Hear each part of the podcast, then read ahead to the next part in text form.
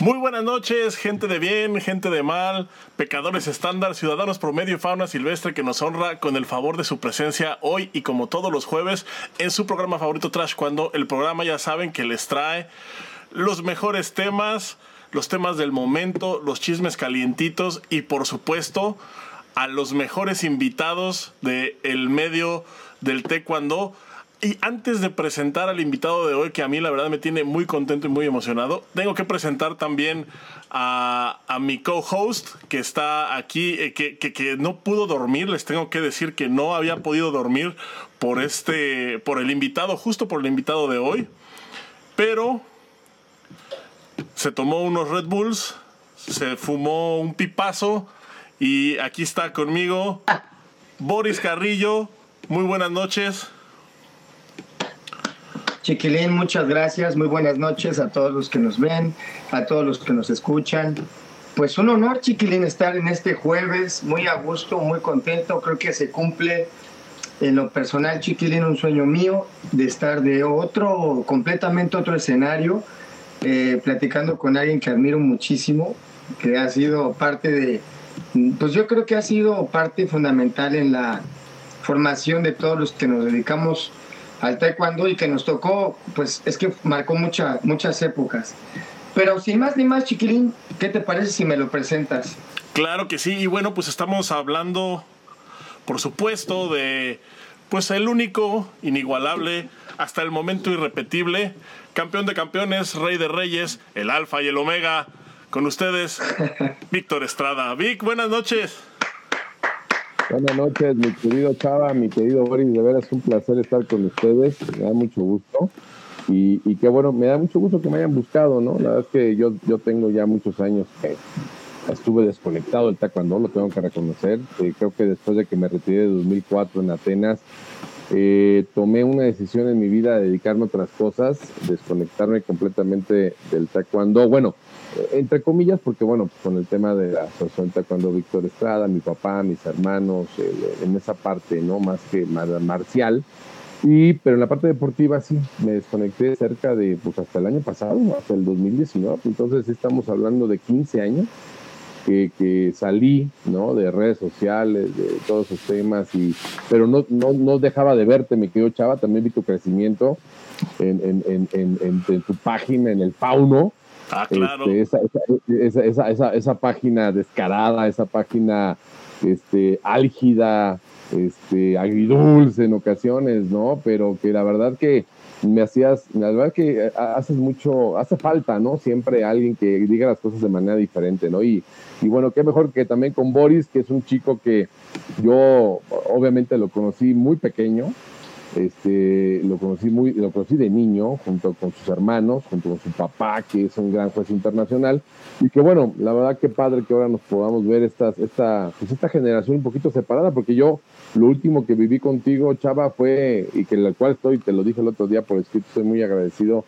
del apoyo que me diste en, en, esa, en ese preolímpico en Guadalajara, que a lo mejor ya lo platicaré, de Guadalajara, perdón, de Querétaro, en, en, contra el cubano y que tú hiciste ahí mi compañero, mi sparring y que, y que de verdad yo siempre he sido muy agradecido con toda la gente que, poco, mucho, demasiado hicieron por mí, no importa, y el hecho de haber hecho algo por ayudarme me significa mucho en mi vida. Y repito, y el caso de Boris, bueno, seguramente platicaremos de todas las patadas que le puse al güey, y este, en los entrenamientos, y este, porque bueno, en el caso de Chava, mi querido Boris, Chava me aguantaba, pues es peso pesado, natural, él, él aguantaba, ya, ya, ya dirá que, ya seguramente nos dirá que sintió de, cuando hacíamos No, Víctor, pero tú, Boris. aguantaron, se aguantaron, salieron buenas. Pero, pero tú, Boris, eras más ligerito, estabas muy chiquito, sí, la verdad es que sí. Pero bueno, muy contento, Chava, así que adelante, adelante. Muy contento de estar con usted. esas patadas a mí me dolían, pero en el corazón. Dijimos que le ibas a declarar tu amor hasta el final, chiquilín. Ya te valió. no, yo estoy bien contento, Vic, la verdad. Yo sí estoy bien contento que estés aquí porque porque justamente este, estamos platicando ahorita tras, tras bambalinas que eh, pues ya tenías un buen, o sea, estabas, eh, tenías un buen fuera del escenario, no voy a decir público, más bien del, del, medio del taekwondo, ¿no? O sea, tiene, o sea, hace poquito que te volví a encontrar en redes, este, pues a mí me dio mucho gusto ver que estabas ahí. De hecho, se me hacía raro que no estuvieras por la figura que, pues por lo que representa, ¿no? El, hecho de ser Víctor Estrada. Y ahorita, pues, pues que te he visto, la verdad, ahorita bastante activo últimamente, pues eh, aprovechando eh, el, programa al, que fuiste con Boris allá con el profesor Pedro, que eh, la verdad estuvo buenazo, ¿eh? O sea, tocaron unos puntos bien padres en los que no lo hayan visto, pues vayan a verlo ahí en el, en el CEPLED. Y entonces pues le dije a Boris que, que, pues a ver, invítalo, a ver si quiere venir. Este, sabíamos que, es que este es otro espacio, ¿no? Con el profe Pedro es un poquito más serio, es más formal. Eh, y aquí pues es todo lo contrario, ¿no? Aquí no tenemos, este, no tenemos educación alguna. Y entonces pues sí me da mucho gusto que hayas aceptado la invitación. Este, y pues quisiera que nos platicaras un poquito, un poquito eso, ¿no? de ¿Por qué regresas de repente, o sea, así tan intempestivamente? Bueno, no, no, no, quizá intempestivamente no es la palabra, más bien quiero decir, después de un largo tiempo sin, sin, sin estar como en el medio, de repente, ¡pum! aparece Víctor Estrada en redes sociales y no nada más, o sea, no nada más apareces de, o sea, no es una presencia simbólica, sino que estás, estás activo, estás participando en paneles, estás participando en discusiones, estás subiendo fotos, estás subiendo videos, etiquetas gente, eh, interactúas con la gente, entonces, este, pues a mí la verdad me da mucho gusto que, que suceda, pero platícanos un poquito el trasfondo, ¿no? Pues mira, a raíz de que, eh, como comenté con usted estas bambalinas, después de, estar 15 años, decidí probar eh, en el área de la administración pública, de la política. Y fueron 15 años, ¿no? 15 años que definitivamente fue una experiencia completamente distinta a lo que viví. Porque fíjate qué, qué, qué, anecdótico. Eh, también duré 15 años aproximadamente como seleccionado nacional. Y fueron 15 años después en, la parte ya de lo que acabo de comentar de la administración pública y la política. Entonces, estamos hablando de 30 años de un estrés, 30 años, porque también ser deportista, y ustedes dos lo saben, no es un asunto sencillo. Mucha gente de fuera es muy fácil criticar, o es muy fácil opinar, o es muy fácil decir, hacer o hacer o, o deshacer. Pero de verdad, el alto, cuando es alto rendimiento, el estrés y la emoción y la psiqui, y el tema psicológico, juega un papel pesado, un, papel importante dentro de la vida de un deportista. En la parte de la administración pública, la política, igual o peor, ¿no? Porque no tienes un enemigo enfrente, tienes muchos enemigos por la espalda y, y, hay muchas cosas que, que, tomar decisiones, etcétera. Entonces, lo que quiero dar a entender es que después de esos 15 años, terminando exactamente en diciembre de 2018, decido eh, en, un consenso, obviamente, no solamente yo no personal, sino con mi esposa, con mis hijas, que ya en ese entonces ya tenían 10 y 12, 13 años aproximadamente, y tomamos un, lapso, un tiempo para estar con ellas, para estar con mi familia, para estar conmigo mismo, y sumado también al asunto de que mi mamá eh, padecía un cáncer eh, terminal muy fuerte.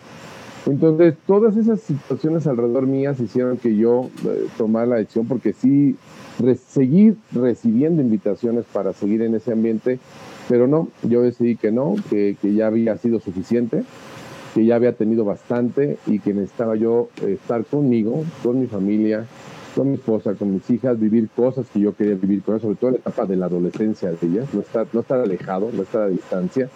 Y obviamente con el tema de mi esposa igual, y sobre todo con el tema de mi mamá. Y la verdad es que bendito sea Dios, tomé esa decisión sabia y eh, eh, todo el 2019 pues fue, fue, fue complicado. Eh, estuvimos cerca de mi madre, estuvimos cerca de la familia, con mis hijas. Y bueno, pues el año pasado falleció mi mamá el, en, el 15 de enero del 2020. Y bueno, estuvimos, yo pude estar cerca de ella, mi familia igual, mi esposa, mis hijas. Y bueno, terminando ese lapso es cuando yo eh, otra vez retomo eh, un tema de analizar qué voy a hacer.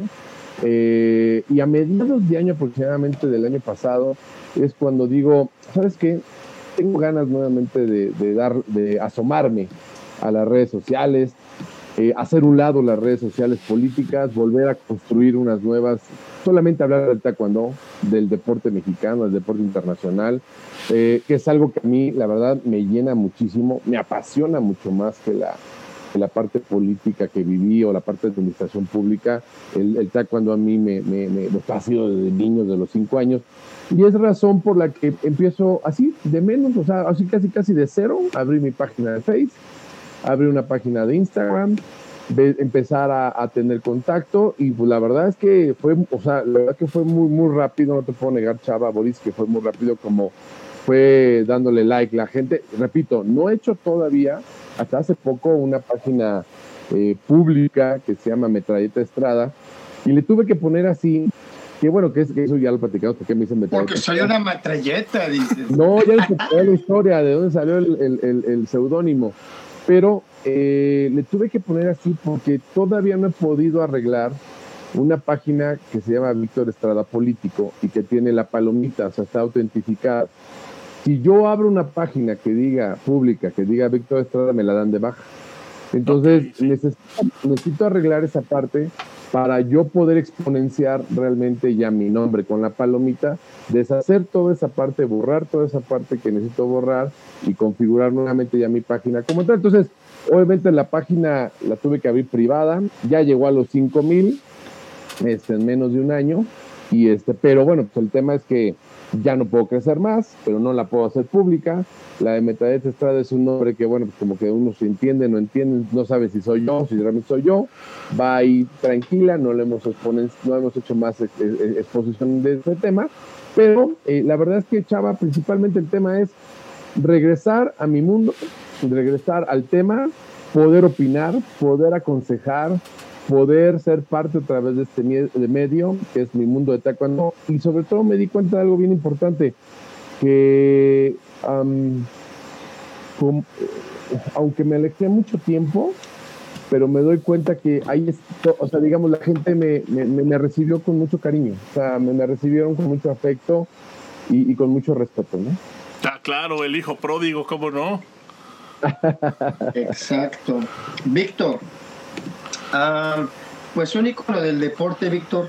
Eres como, como el, ejemplo del deportista universitario que se convierte en un atleta de excelencia, olímpico, eh, universitario consumado, eh, locutor, director de asociación. Haces, has, haces y has concluido muchos, muchas cosas, Víctor. Eres un ejemplo para, para, para mucha gente, sigue siendo un ejemplo. En lo personal, pues, toda nuestra generación creció viendo a, como todavía lo dicen, ¿no? Al Estrada, ¿no? Los hermanos, ay, el Estrada. Todavía eres un recuerdo firme. Es que eso sí, eso, sí está bien cabrón, Vic. O sea, yo no sé cómo lo vivas tú en tu día a día, o sea, porque me imagino que... que Todos se acuerdan. Que, que sí ha de ser así, este como raro, ¿no? Pero por ejemplo, a mí todavía me dicen así de repente cuando sale el tema, y eso que yo ya tengo también 10 años que no compito. Así cuando de repente voy y alguien me presenta y no, él hacía taekwondo, y ya sabes la típica, ¿no? Ay, mi hermano también hacía taekwondo, llegó a cinta verde y, y, conocí al este, el, este chavo, ¿cómo se llama este chavo? El que, el que ganó una medalla. El Estrada. El que, de las este, Olimpiadas. ganó una medalla en las Olimpiadas. Digo, no manches, Memo, Oscar. No, el otro, el otro, que era súper bueno, así. María. Y, y siempre sale, o sea, es es como el como la constante, ¿no? A lo mejor muchos ya no, o sea, muchos de las generaciones nuevas a lo mejor ya no ya no, ya no tienen tan presente a Víctor Estrada así como la figura, pero el nombre, por supuesto que lo conocen. No sé cómo se. Pero, pero, pero, Chiquilín, ¿sabes qué es? Perdón que te interrumpa, güey. ¿Sabes qué es en sí, No es tanto el nombre, son muchas cosas. Número uno, el carácter. Porque fuiste el ícono del deporte, de, del deporte dinámico, nuevo, la garra, ¿no?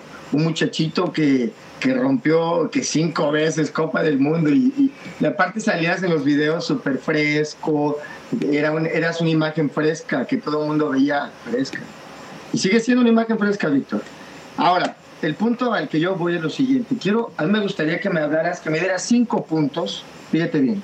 Este Víctor Estrada que inició desde bien chavito en, en una selección de México, a los 14, 15. ¿A la selección nacional? Sí. La primera vez que quedé a los 16, casi 17 años. Ok, perdón. Eh, fíjate, qué bueno que nos dices 16, casi 17 años. Eh, llegas a una selección nacional y de ahí, bueno, pues ya haces toda una historia. Cinco puntos que a mí me gustaría que, que, que, que, que tú me dijeras como concepto, ¿no? O, o palabra, que pudieras resumir cinco, cinco, cinco, toda esta trayectoria que has vivido. Me puedes hablar, por ejemplo, de, pues si quieres mencionarlo como concepto, valor, pero que sean cinco cosas que te recuerden toda esta trayectoria que has vivido como atleta.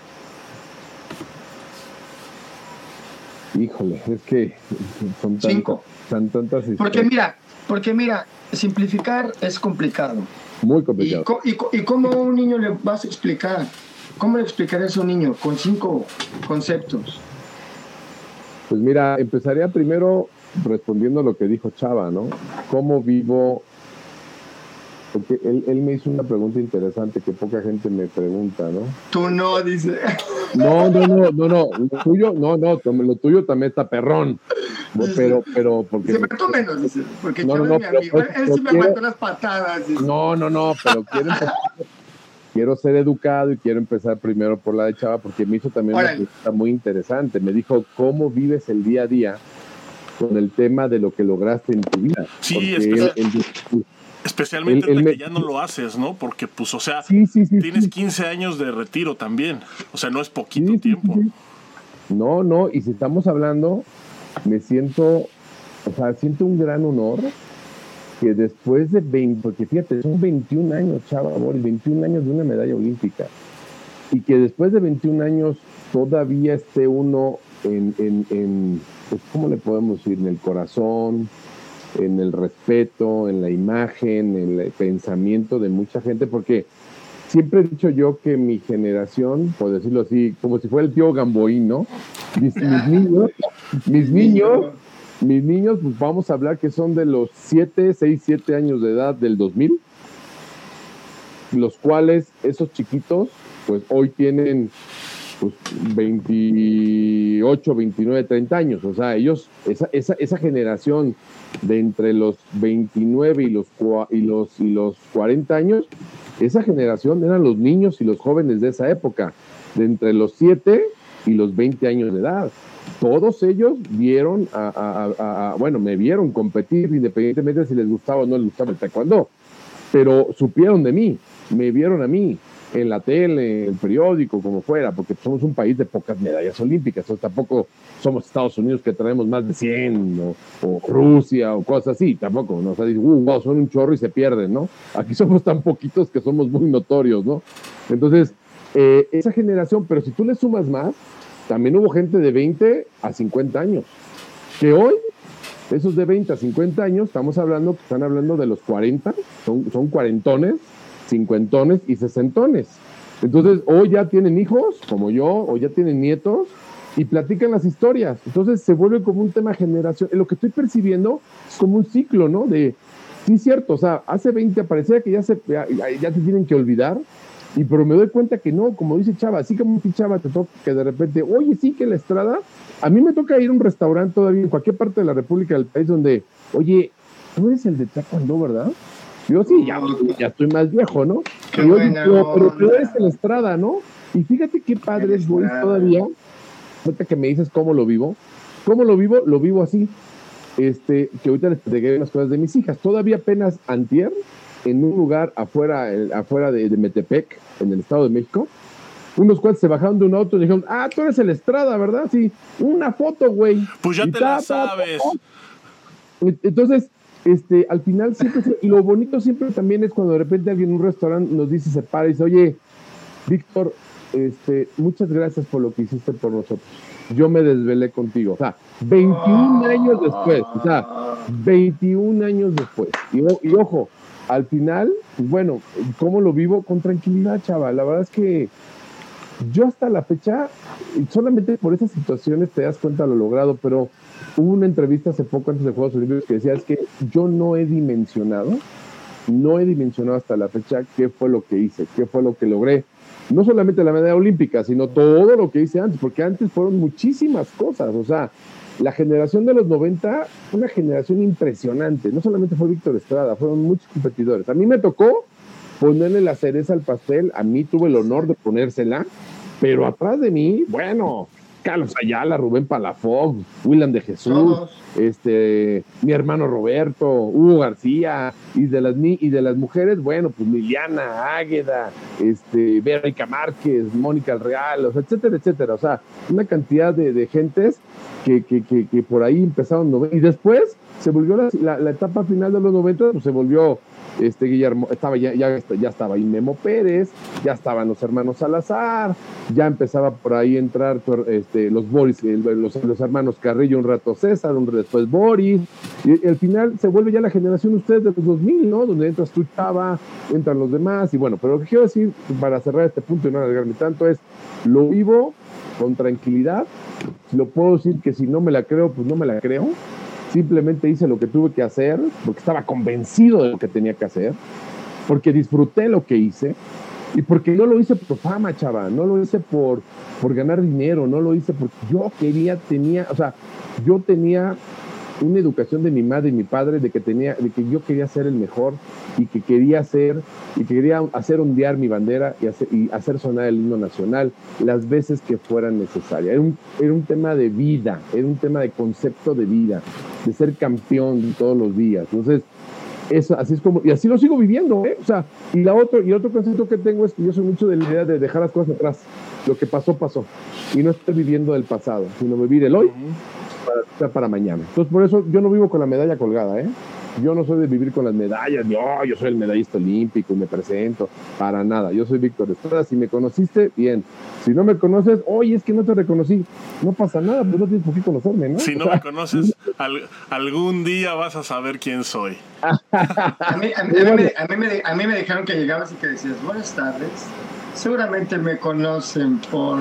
Seguramente me conocen por eventos como Sydney 2000 o las siete copas del mundo que. No, no, para nada, para nada. No.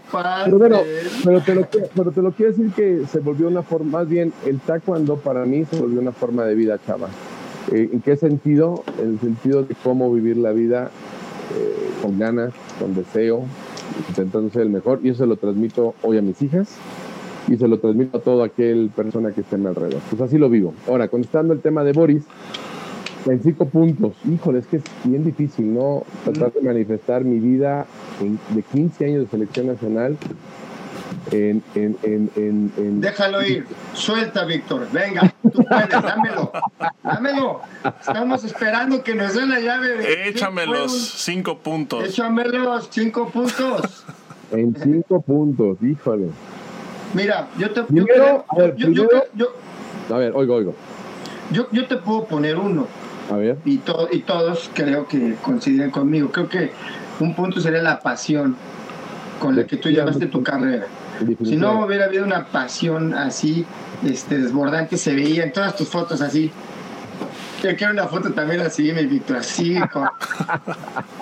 tengo, todas, tengo todas pateando así, mira con las caritas, ¿verdad? Que, sí, no, te no, tengo, no, tengo ni, no tengo ni una así de guerrero así como... Mira, ahí te va. Punto número uno. ¿Dónde me nació esa pasión? A los 12 años de edad, en el gimnasio olímpico Juan de la Barrera, mi papá me llevó a un torneo.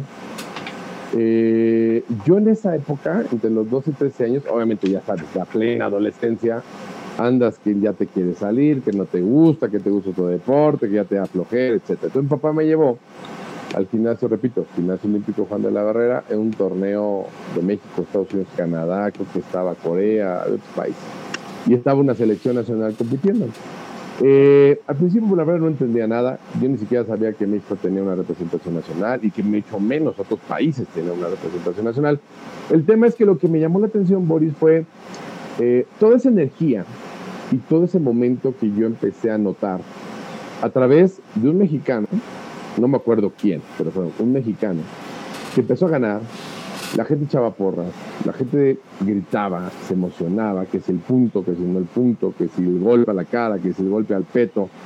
Y de repente ese mexicano fue avanzando, llegó a la final, ganó la medalla de oro, y de repente veo que ponen un la, la, ceremonia de premiación, sube el mexicano al primer lugar, le pone una medalla de oro y no obstante eso todavía piden a todo, el, a todo el estadio que se ponga de pie, que guarde silencio, porque se va a escuchar el himno nacional.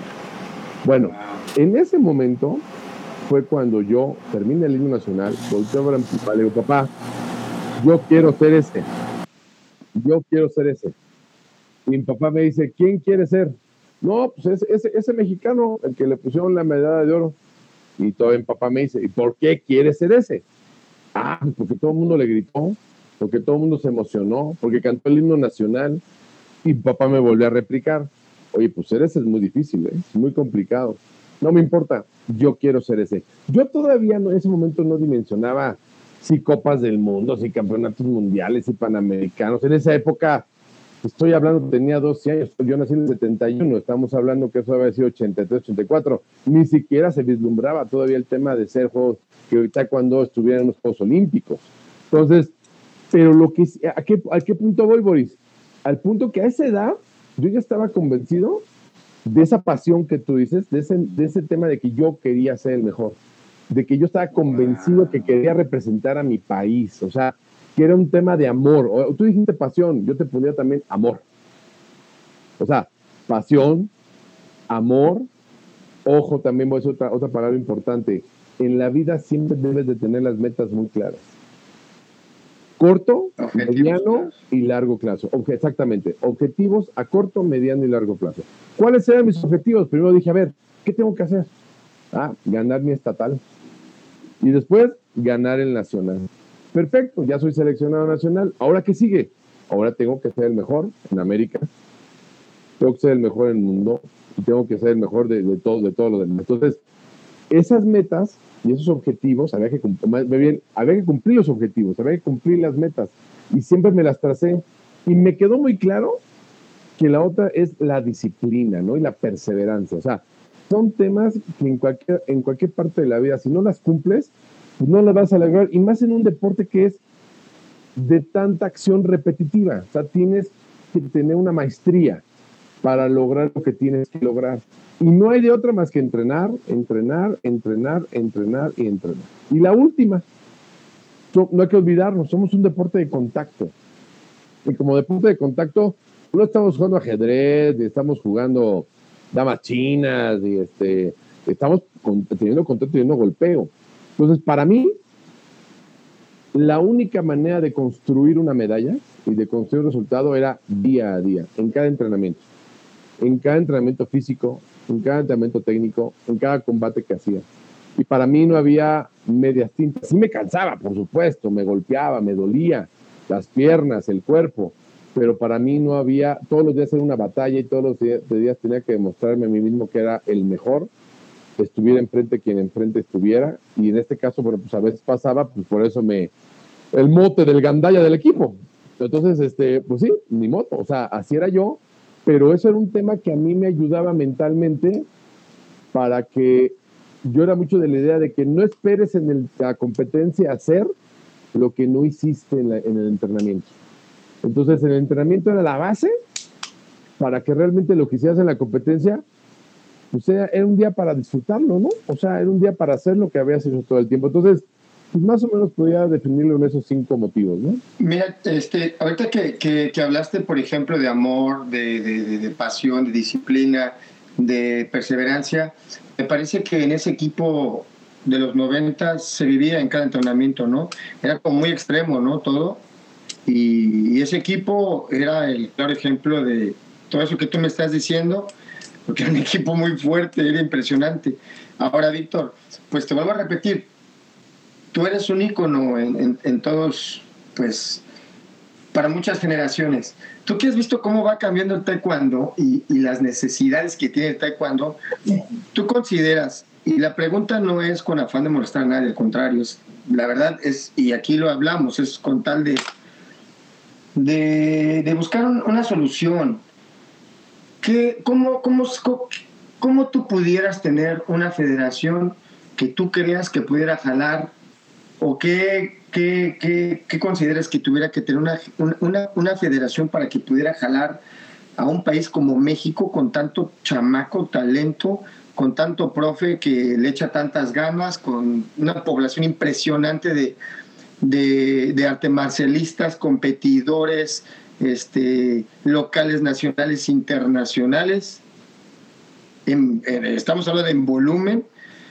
¿Tú consideras, mi que, que la federación debe continuar así o tú crees que debe haber un, algún tipo de cambio en cuanto, no, no en las personas que están ahí, en cómo funciona, en el funcionamiento.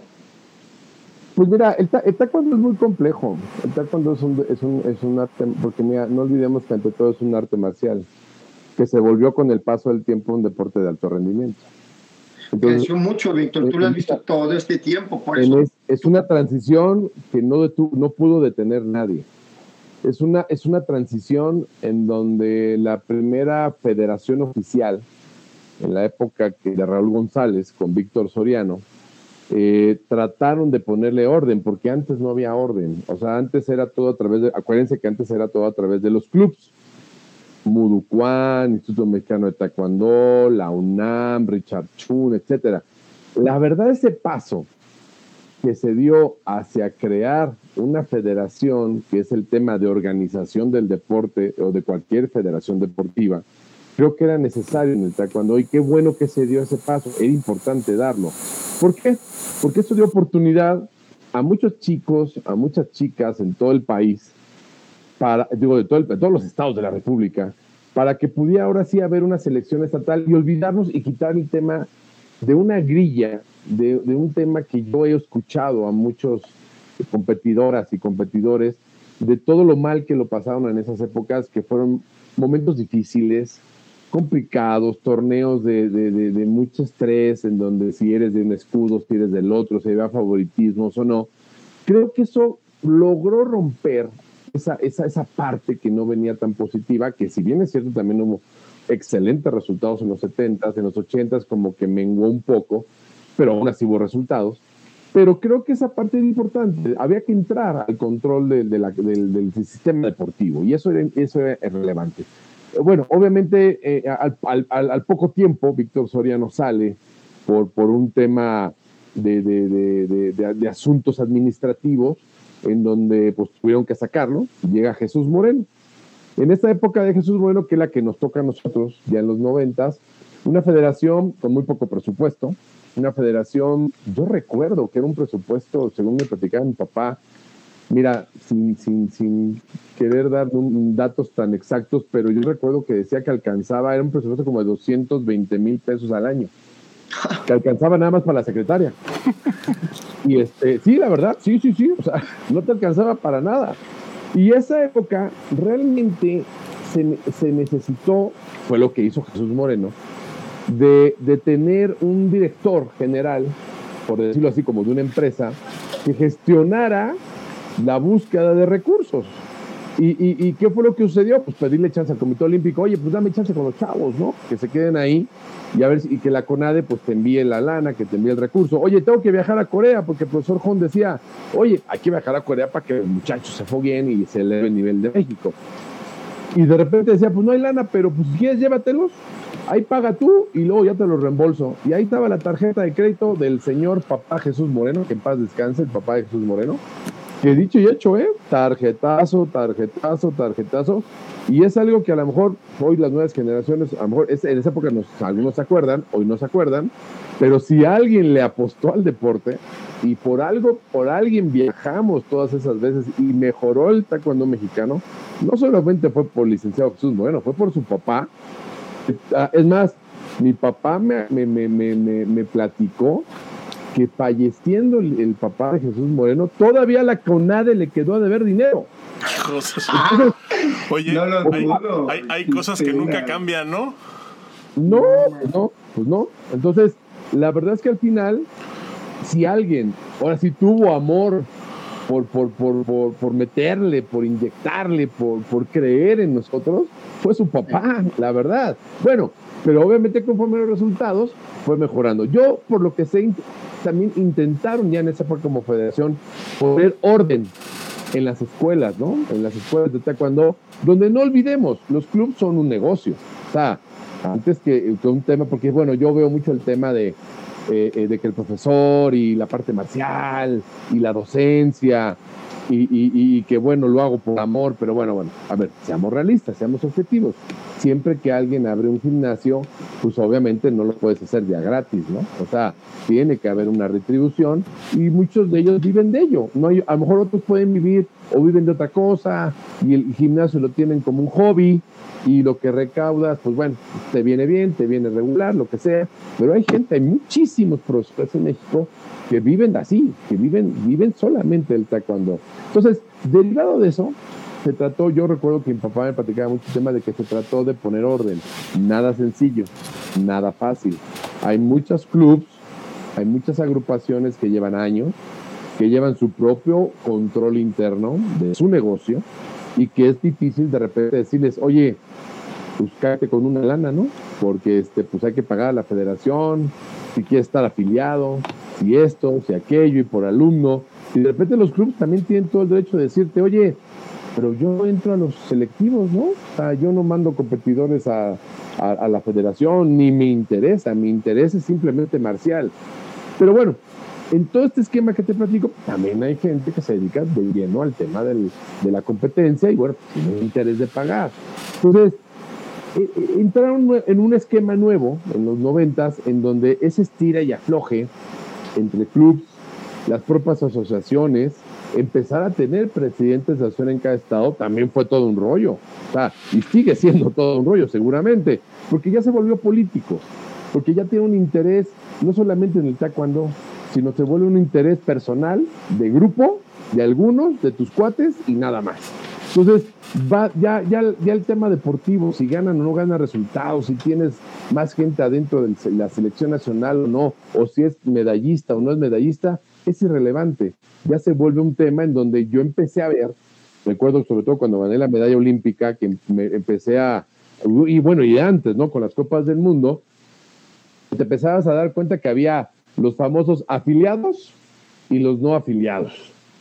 Entonces, los no afiliados eran los de la bolita negra, ¿no?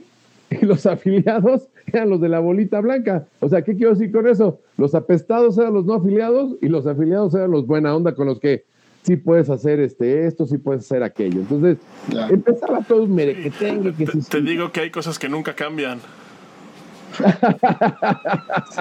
Entonces, todo este esquema, todo este esquema de situaciones, más aunado aparte, repito, a que poco a poco se fue incrementando el tema deportivo, el tema económico, porque se hace un deporte oficial, porque obviamente ya las autoridades tienen más interés en que haya un resultado, porque se logra por primera vez, y bien es cierto, sin menoscabo, ¿no? De mis compañeras y compañeros de Seúl 88 y Barcelona 92, pues bueno, seamos objetivos, seamos realistas, nunca va a ser lo mismo una medalla, el valor para las autoridades deportivas, no para, no para el taekwondo.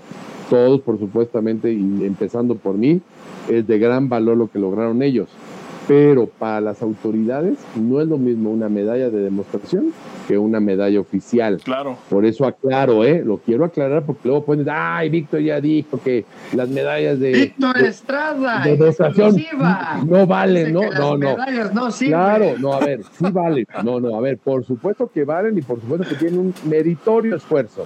Pero para las autoridades, presupuestalmente no es lo mismo. ¿Por qué? ¿Por qué? Porque la medalla oficial sí cuenta en el medallero oficial y la medalla de demostración pues no aparece. así de sencillo y así de cruel. Y así de cruel, porque es cruel, ¿eh? es muy cruel y es, y es, y es penoso. Pero bueno, esa es la realidad y sobre eso nos basamos los presupuestos. Entonces, pero repito, ha ido incrementando el presupuesto, Boris, se ha ido creciendo, pero yo lo que creo, mira, han pasado muchas cosas durante estos 20 años a raíz de que se nace la primera federación.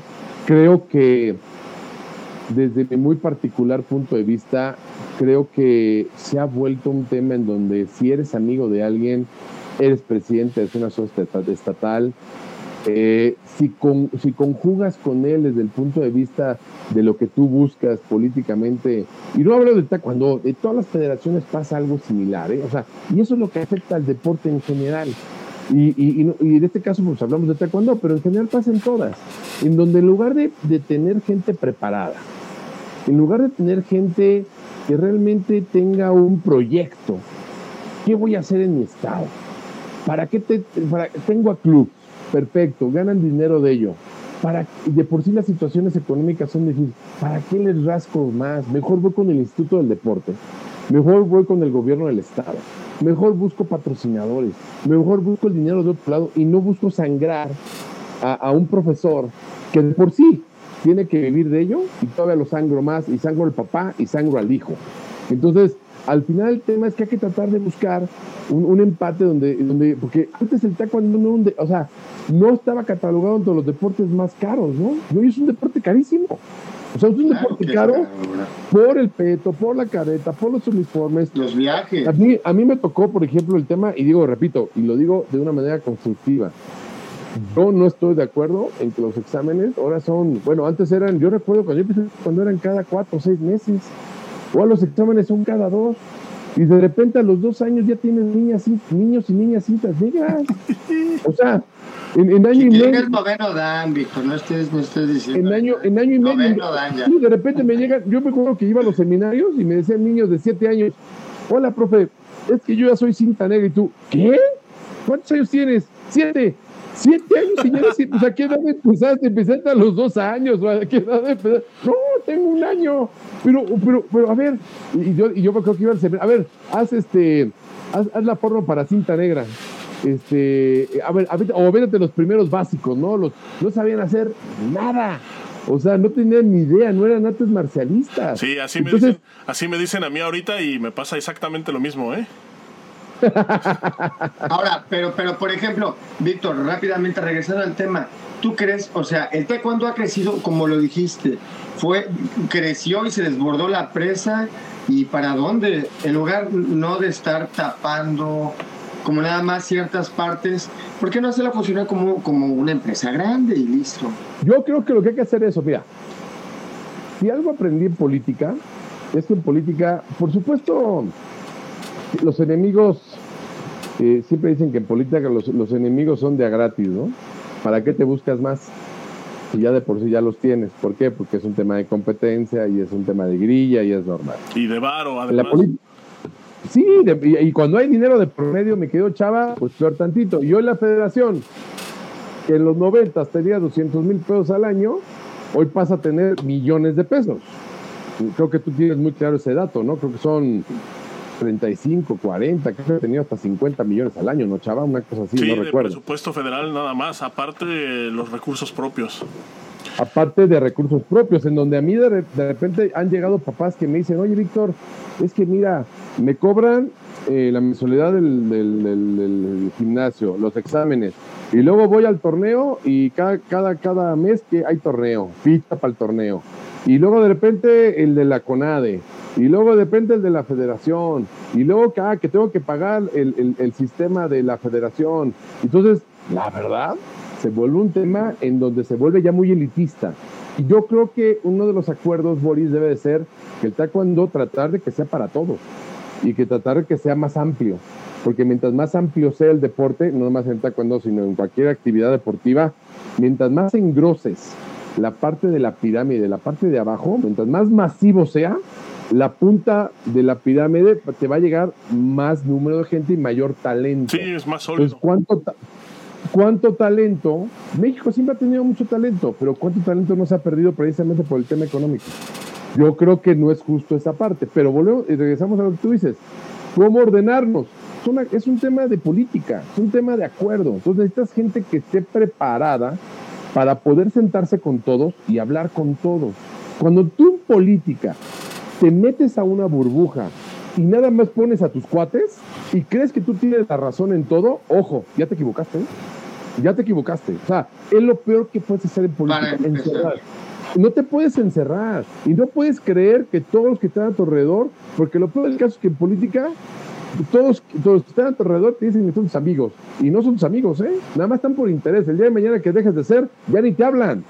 Entonces, y si no, a ver, pregunta, o sea, digo, tú pregúntale al anterior presidente y al anterior si les hablan igual que les hablaban antes.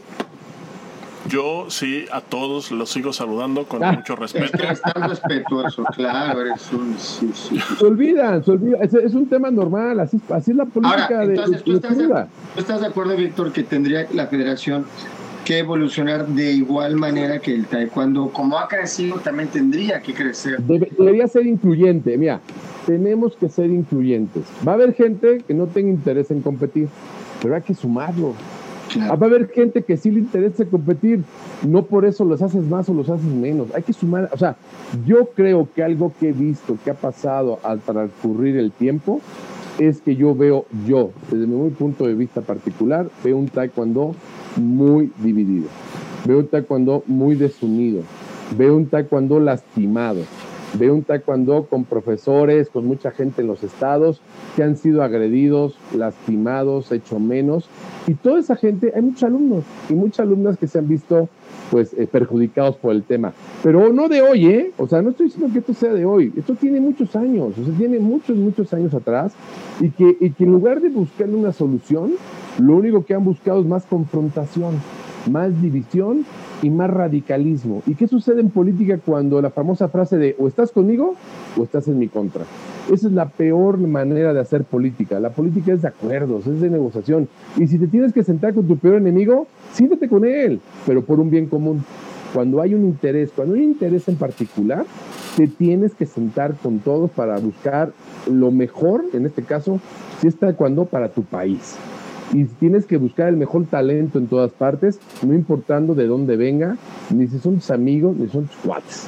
Lo tienes que hacer porque es tu chamba, es tu trabajo, es para eso es la política. La política es una herramienta para ayudar, para beneficiar y para sacar adelante las cosas por las que fuiste encomendado, ¿no? Víctor, entonces, rápidamente, cerrando este tema, sí efectivamente tendría que crecer a lo que yo voy es que la federación tendría que eh, trabajar como, no como un, relojito chiquito de, cuatro engranes, debería ser un, monstruo ya, porque eh, como ya lo dijimos, el taekwondo no es una escuela de taekwondo, son, es, está creciendo y cada vez crece más y más y más. Y dos, para competencia cada vez hay más cosas y cada vez es más y más y más. Y yo creo que en verdad debería haber como algo que te ofrezca crecer, porque los profesores también piden eso, ¿no? No nada más desde tú prepara, ofréceme tú también que, o sea, México, tú lo sabes, siempre ha sido punta de flecha en muchas cosas, Víctor. En cuanto a cuando siempre ha estado en punta de flecha. Tú, lo, que, estás hablando es ganar, ganar. Ese, ese también en política es, un, es una frase muy importante, es ganar, ganar, que todos ganemos. Siempre donde hay un interés, de muchos, ese interés hay que repartirlo. Esto es un pastel, ¿no? Hay que darle rebanadas a todos y no quedarte tú con la mayor parte, que luego muchas veces sucede eso en el deporte mexicano, sucede eso en la política, donde ves un pastel y dices, ay, no, yo me quedo con las tres cuartas partes y una cuarta parte lo repito, y cuando das esas rebanaditas, ¿qué sucede? que hay gente molesta, que te la va, o sea, en política sucede cuando das poquito, esos que te dicen, te dicen gracias, pero por atrás te dicen qué poca abuela, ¿no? O sea, qué mala onda, porque yo sé que te llevas mucho más. Entonces, esa gente que aparentemente está contigo, está molesta, ¿eh?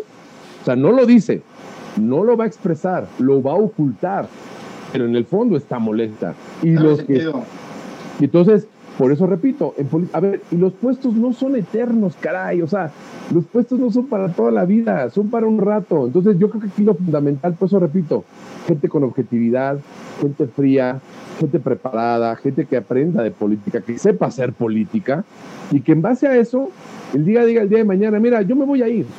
Yo no voy a estar aquí eterno, me voy, a, voy y cómo quiero ser recordado. En política es difícil, ¿no? Tratar de ser bien recordado porque siempre tiene sus aristas, sus agridulces y siempre hay grilla. Eso es difícil, siempre te, siempre te van a manchar. No vas a salir limpio. Pero cuando menos, tratar de tener la conciencia tranquila de haber hecho tu mejor esfuerzo. Ahora, ¿Qué otra cosa es importante en la federación, mi querido Boris, mi querido Chava? La toma de decisiones. Cuando a veces los resultados no se dan, no saben qué difícil es tomar decisiones, decir, esto no está funcionando, lo tenemos que quitar. Porque, por eso dije hace rato, cuando en política creas lazos y das puestos por amistad y das puestos por temas de conveniencia, es bien difícil tomar una decisión y quitar a alguien y mover a alguien y tomar decisiones para hacer los movimientos que sean necesarios, no por ti, no por tus amigos, sino por el deporte, por el bien común, por el bien general.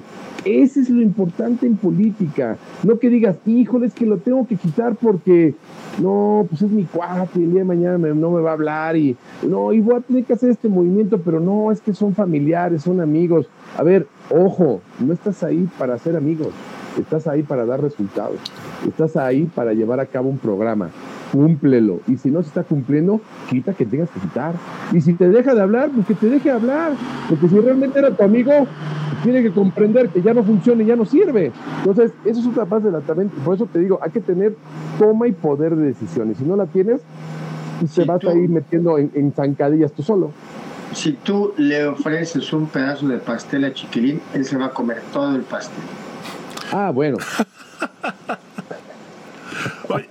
Oye, Vic, por ejemplo, ahorita que nos estás contando, sea, de, todo esto, me, llama la atención eh, que tú te fuiste por el lado de la política, pero por, o sea, aparte, ¿no? O sea, lo tuyo, tú hiciste política, política, política, ¿no? O sea, ya de, como tú dices, ya grilla, ya de, partido, o sea, política ya de, de a de veras. De alto nivel, de, alto nivel, de, alto nivel, de alto nivel, sí.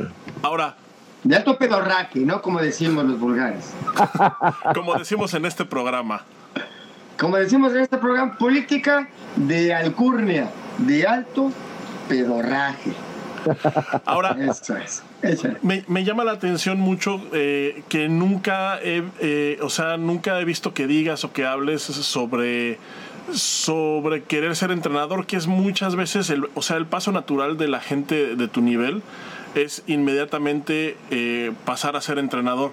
Te, lo digo porque pues yo lo he visto mucho, ¿no? O sea, por ejemplo, el, por ejemplo, la profesora Verónica Márquez, luego, luego fue entrenadora, el profesor Rafael Zúñiga, luego, luego fue entrenador, ahorita más reciente Pepe, ahora es entrenador, este, la mayoría de mis compañeros tienen sus escuelas, a lo mejor todavía, todavía no son entrenadores como tal, pero todos son profes, este, eh, Oscar, por ejemplo, ahorita que es el, como el ejemplo así más, este, más representativo, que está en Egipto y que gana dos medallas olímpicas.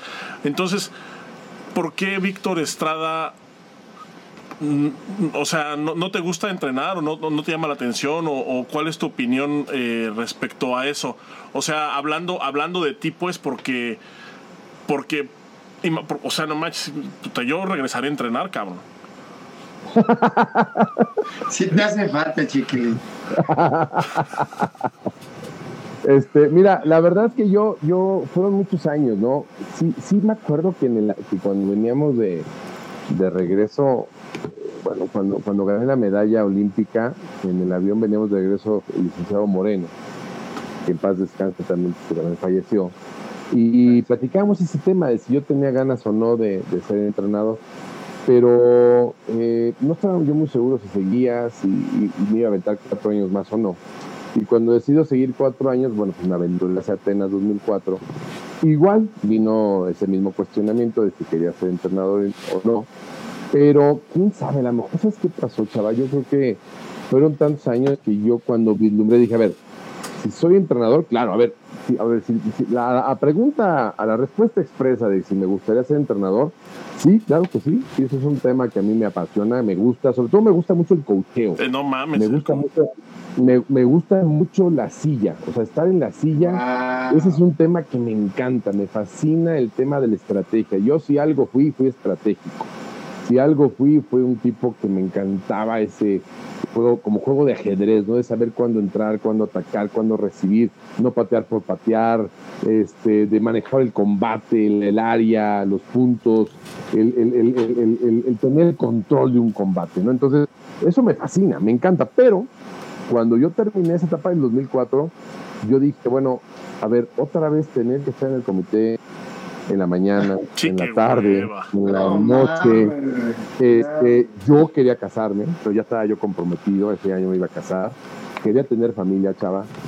Quería estar con ella, quería estar con mi hija, quería hacer una familia y tenía ganas de vivir otra cosa. O sea, ya eran muchos años, chava, eran muchos años. Entonces yo no me veía nuevamente en el mismo esquema de vida de viajar, en el mismo esquema, digo, que no me molesta, a ver, no, no, no, no lo digo que me molestara, no, sino simplemente yo necesitaba ya salirme a otro ámbito. Y, fue lo que hice, por eso me salí de ese tema. A mí si me preguntas, me apasiona, o sea, me apasiona el, el tema de coachar, me apasiona el tema de ver una pelea, de poder dirigir, de poder estar. Pero yo tomé una decisión y toda decisión tiene una consecuencia y no me arrepiento de ella. O sea, tomé mi decisión, lo hice así, bien y ya no. Y este, ¿qué te me dijiste? La de ser entrenador y qué más? Sí, esa, esa, o sea, ¿por, no, Yo creo que todo, yo, yo, creo que todo en la vida, Chava, tiene, tiene sus tiempos. También, ¿sabes qué pensé? Cuando, cuando comentaron ese tema, dije, a ver, si soy entrenador, estaba Oscar, Iridia, José Luis, etcétera, etcétera, todo ese grupo. Todos sí me veían con respeto, pero era su compañero. Y hacer el traslape de de repente ser el entrenador a dejar de ser el compañero no iba a ser fácil. Sí, está bien, Entonces, está, bien eso. está muy difícil. Entonces yo dije, no, si quiero ser entrenador alguna vez en mi vida, tengo que dejar pasar un buen lapso de tiempo para que realmente una nueva generación que te respete, que te, que te reconozca, pero ya con una diferencia de edad eh, importante para que no se pierda la, pues, la disciplina, ¿no? Sí, que, que, que, tus, que tus alumnos no sean los güeyes con los que te fuiste a cotorrear terminando de pelear, ¿no? Sí, correcto, correcto. Que bueno, te voy a ser, te voy a ser honesto, chava. La verdad es que ellos, Oscar Salazar, José Luis, digo, los estimo, los quiero mucho, pero eran ya mucho más jovencitos que yo. O sea, no eran mis super cuates, no eran mis super brothers. Eh, más bien yo era como el tío de todos ellos, era el mayor. Y este, porque toda mi generación de los con los que eran de mi edad, pues ya se habían ido todos. O sea, ya todos los de los 90 habían retirado, ¿no? Carlos, Rafa, Williams, todos. Entonces, ellos, ya me veían pues, como mayor, ¿no? O sea, sí había un respeto, había un acercamiento, había plática, pero pues no, no era como de los cuates de 20, vamos, a una chela, ¿no? Más bien era, córrele por unas chelas, carnal. No, más bien como, como el otro día que escuché a Bárbara, que le entrevistaron, que, que tengo que hablar muy seriamente con Bárbara, que dijo que nos mandaban por los refrescos. No es cierto, ¿eh? yo no mandaba a nadie por los refrescos. ¿eh? No lo vas a superar nunca, Víctor. Es, puta, es que te, quisiera preguntarte tantas cosas. Mira, por ejemplo, ahorita que está como de moda este tema de la de la salud mental y de como el tema psicológico, todo esto. Eh, bueno, yo quisiera que nos platicaras un poquito lo que fue el... Porque, o sea, nos estabas contando ahorita pues de la coyuntura como, como política económica que había con el taekwondo de los noventas, ¿no? O sea, que pues era, el taekwondo pues era un deporte muy grosito, más de lo que es ahorita, porque pues no tenían dinero, porque no era un deporte oficial, porque era pues underground. O sea, alguna vez yo me acuerdo que fui a, visitar el Comité Olímpico, entrenaban en la duela, o sea, estaban como, estaba como muy desentendido, ¿no? Pero de repente, o sea, de repente de ser un deporte eh, pues que por ahí se sabía que existía, que por ahí se sabía que alguien practicaba, que por ahí se sabía que alguien ganaba medallas de vez en cuando en el extranjero a de repente, y, con la coyuntura que comentas de, que no había presupuesto, de que el presidente pagaba, de que tenían que estar consiguiendo, de que tenían que estar como moviéndose, como haciendo esa labor, de repente llega eh, las Olimpiadas de Sydney y se anuncia el taekwondo como oficial. Y entonces, y, tú clasificas, o sea, con toda esta coyuntura que comentas, ¿cómo fue ese esa experiencia, eh, hablando del tema mental, ¿no? Porque, o sea, eras la cara de un deporte nuevo y que nadie sabía qué onda, ¿no? Y, o sea, y de una u otra forma, pues hay como cierta responsabilidad. O sea, sí es como un peso que estás, que vas como cargando, ¿no? Porque es algo nuevo y, y, no, y aparte a ti te anunciaban, no nada más como no nada más como alguien que iba a ir a hacer un buen papel, o sea, tú eras un favorito de la, de la gráfica. Entonces, ¿qué, qué, qué significaba para ti, eh, te digo, con todo este contexto que comentas de los presupuestos, de ta, ta, ta, ta, ta, y, y de repente pues obtener el resultado que, que obtuviste, la parte psicológica, cómo la manejaste, te, te, te sentías súper presionado, te valía... Eh, ¿Cómo fue ese, ese proceso así de, de esos años, ese año en especial, porque fue cuando, porque realmente fue cuando el taekwondo brincó al ojo público.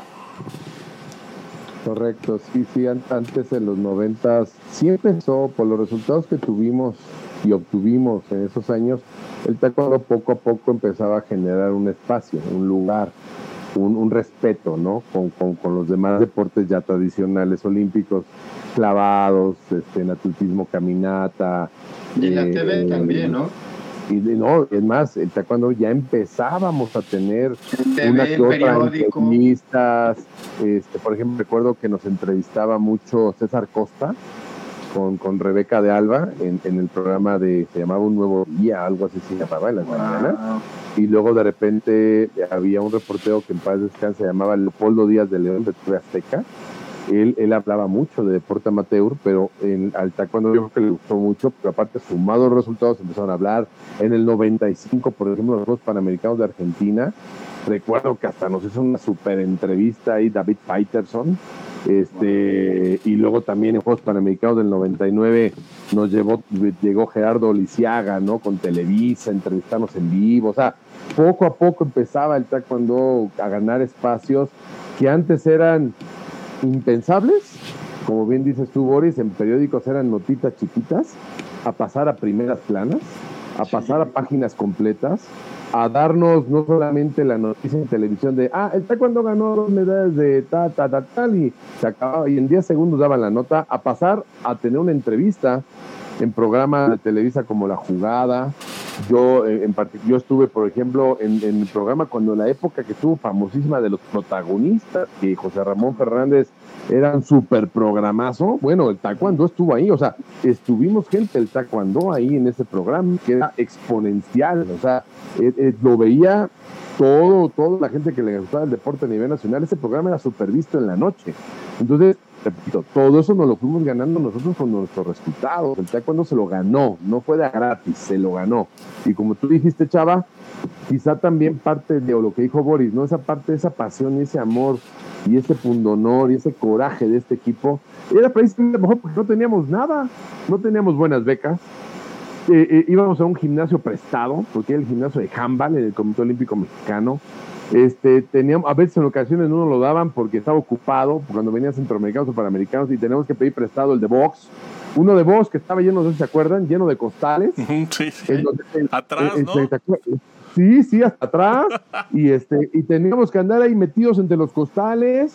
Este, y no había baños de hombres y mujeres, solamente todas las mujeres tenían que entrar primero para cambiarse, salir, y luego los hombres. Y si alguien las niñas querían entrar al baño, tenían que entrar, pues hacerte que nadie las viera, porque era un gimnasio de hombres, era un gimnasio solamente para los de, de box y no había equipo femenino.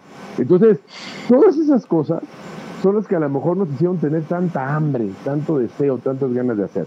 Pero bueno, pero regresando a lo que dijo Chava, ¿cómo lo viví? Hace rato lo dije, ¿no? Creo que yo fui, me sentí o me, me siento el que representó a toda esa generación, que tuvo el honor de representar a toda esa generación, porque sucedió algo pues, difícil, complicado, doloroso para el equipo en 1994, cuando en, una reunión del Comité Olímpico Internacional en Lausana, se decide que el Comité Olímpico, el taekwondo es un deporte oficial, pero que iba a ser hasta Sydney 2000. Todos estábamos esperanzados de que el taekwondo hubiera sido deporte oficial en Atlanta 96. Era un equipazo, chava, era un equipazo, Boris. Bueno, ese año 96 pues, ganamos la Copa del Mundo por equipo. El equipo balonmano que ganamos era Carlos, era Rap, ya, bueno, todos los nombres que hemos repetido, o sea, no me canso de repetirlo, pero era un equipazo. Y bueno, el hubiera no existe, pero ¿qué hubiera pasado en el 96 con el taekwondo mexicano? Hubiera sido, yo creo, yo creo, no lo sé, no, no, no existe la manera de saberlo, ni, ni va a existir, pero creo que hubiera sido un gran momento en nuestra etapa competitiva, por nuestra edad. Todos en el 96 estábamos entre los 23, 24 y 25 años de edad, aproximadamente, una excelente edad física, mental, de madurez, etcétera, etcétera. Entonces, cuando nos dijeron en 2000, pues imagínense, nos dicen, no, pues hasta dentro de seis años dijimos, híjole, es mucho tiempo. Y se va a acabar el mundo. No, pues todo puede pasar, una lesión. Teníamos en esa época 23 años, a 6 años, o sea. no, y el taekwondo era diferente, Víctor. El taekwondo era diferente, la muy diferente. completamente diferente. Sí, Contacto completo. Mucha fuerza, físico, lesiones. O sea, entonces decíamos, no, hombre, ¿6 años? Yo llegué, entonces, es uno de los factores que sí, sí, creo que sí, sí, sí, sí, sí me afectó en, cuestión de presión, sí, porque yo llegué de 28 años. O sea, yo ya no era un chavito, chava, Boris. O sea, yo no era un chavo de 20, 22, 24 años. Yo ya tenía, claro, maduro físicamente, maduro mentalmente, pero yo ya sabía que llegaba bien, pero que ya, no, digamos, uno es consciente que hay, momentos importantes en tu vida en la que estás en tu top. Y llega un momento en que, bueno, viene un declive. Eso es normal, es, es la vida, es el ciclo humano. Y yo siento que sí estaba muy bien, que, definitivamente tenía un muy buen nivel, pero todos siempre creímos que nuestro momento era 30-96. Ese era nuestro mejor momento. Entonces, pero bueno, se vino Sidney, había que prepararse, como bien lo dices, no era de los favoritos, era el favorito para la medalla de oro. El favorito. Era el favorito, decían, eh, es más, salió una revista de Sports Illustrated que decía que siempre sacan estadísticas, cada Juegos Olímpicos. En cuando pusieron Víctor Estrada oro, este, el iraní plata y el cubano bronce. Así lo pusieron. Entonces, la verdad es que sí, sí fue muy estresante, fue muy difícil. Eh, pasar de ser un deporte en donde nadie te pelaba, de repente, en donde tú ibas un, sí, a un mundial y ya que que se enteraran días después, la noticia, el periódico, no había videos, no había nada, simplemente la nota de lo que decía el reportero se acabó. A pasar a que de repente por primera vez en la historia yo me acuerdo perfectamente que dije, ¿a qué va a ser mi primera pelea? Entonces ya me acuerdo que vi la gráfica y decía 9.15, haz de cuenta, 9.20. Y lo primero que pensé, dije, ¿a qué horas es en México? Fíjate la preocupación que tenía, ¿a qué horas es en México? O sea, yo decía, ¿me van a ver o no me van a ver? Y cuando hice el, movimiento de uso horario, dije, ching, en la madre, sí me van a ver. Pues dije, o sea, sí, lo primero que dije, ching, en la torre, o sea, entonces en tu mente, en lugar de decir, venga, vamos con todo, lo primero que me viene a la mente es, no puedes perder. Estaba más preocupado por perder que por ganar, por la presión que había. Entonces, la, obviamente todo, pero aún así también el profesor Horn, creo, o sea, creo que atinadamente sí y en otras cosas no. Desde el año anterior, eh, no sé si se acuerdan que yo eh, que Horn me mandó a Corea a vivir. Sí, sí. Yo me fui a vivir dos años a Corea, solo. Creo que estuvo bien, pero creo que también no fue correcto que me haya ido solo. Ya al pasar de los años, eh, trato de evaluar la situación y creo que no debería haber ido solo, porque pasé algunas temporadas sin poder entrenar. Los coreanos en Corea, ellos tienen un torneo casi cada mes. Entonces yo entrenaba dos, tres semanas con ellos y a la siguiente última semana se iban, porque era en algún estado, porque tenían que viajar, y yo me quedaba solo no tenía con quién entrenar. Entonces, pues nunca es lo mismo entrenar. O sea, solo corre, solo. Pero taekwondo necesitas un compañero, necesitas una, una pareja de entrenamiento. Entonces, me quedo muchas veces solo. Eso es una. Y dos, la realidad es que también es normal. El, el, el, entrenamiento con otro equipo llega un momento en donde, pues eres así como que el entrenador coreano dirige y ayuda a Víctor, ¿no? Pero los tres, cuatro meses el, muchacho dice, bueno, ya estoy fastidiado, güey, ya quiero entrenar con mi compañero, ya, ya, ya no tengo que ayudar al extranjero, ya quiero hacer mi entrenamiento yo también, ya molestas de pasar a ser parte de, llega un momento que ya estorbas. Entonces, sí creo que en esa parte sí no debía haber estado solo, creo que debía haber tenido compañero, de trabajo o un grupo estable de compañeros, un, un preparador físico, porque no es lo mismo, yo, bueno, yo era muy disciplinado, pero no es lo mismo que llegue el preparador físico y te diga, a ver, vamos a hacer unas pruebas, corre esto, corre aquello, te checan mi tiempo, a que tú lo hagas tú solo. Digo, a ver, lo hacía solo, pero al final no, no, no había quien me midiera lo que yo hacía. Entonces, no había cómo evaluar. no había cómo evaluar. Entonces yo creo que esos fueron errores que no, que no, que no debía haber permitido, pero yo no lo, era la primera vez que lo hacía, no lo entendí bien hasta después. Tuve como a los 6, 7 meses una crisis de depresión, lloraba de todo, no dormía. Y este, pero bueno, me pasó, me duró como dos semanas, pero derivado de haber estado solo. Que son retos importantes, los pude superar, bendito Dios, pero creo que no haber estado solo este, hubiera ayudado de otra manera, ¿no? Entonces, pero repito, creo que ayudó, sí, pero creo que en otra, en otra parte perjudicó un poco, ¿no? Y, y, y Víctor, rápidamente, antes, antes de, que se me olvide, habíamos, y, y, es que esto es muy importante, hablábamos de que siempre fuiste un ícono como de, pues, el atleta, eh, eh, Velo es muy exitoso, Velo, o sea, eras como un ícono, ¿no? Pero, pero, una vez me tocó ver una entrevista de un atleta que yo admiraba mucho, que no era mexicano, lo, el nombre ahorita te vas a ver, te vas a acordar, perdón. Se llamaba Barry, Barry Tanriculu, que le decían Tanriculu, no sé por qué.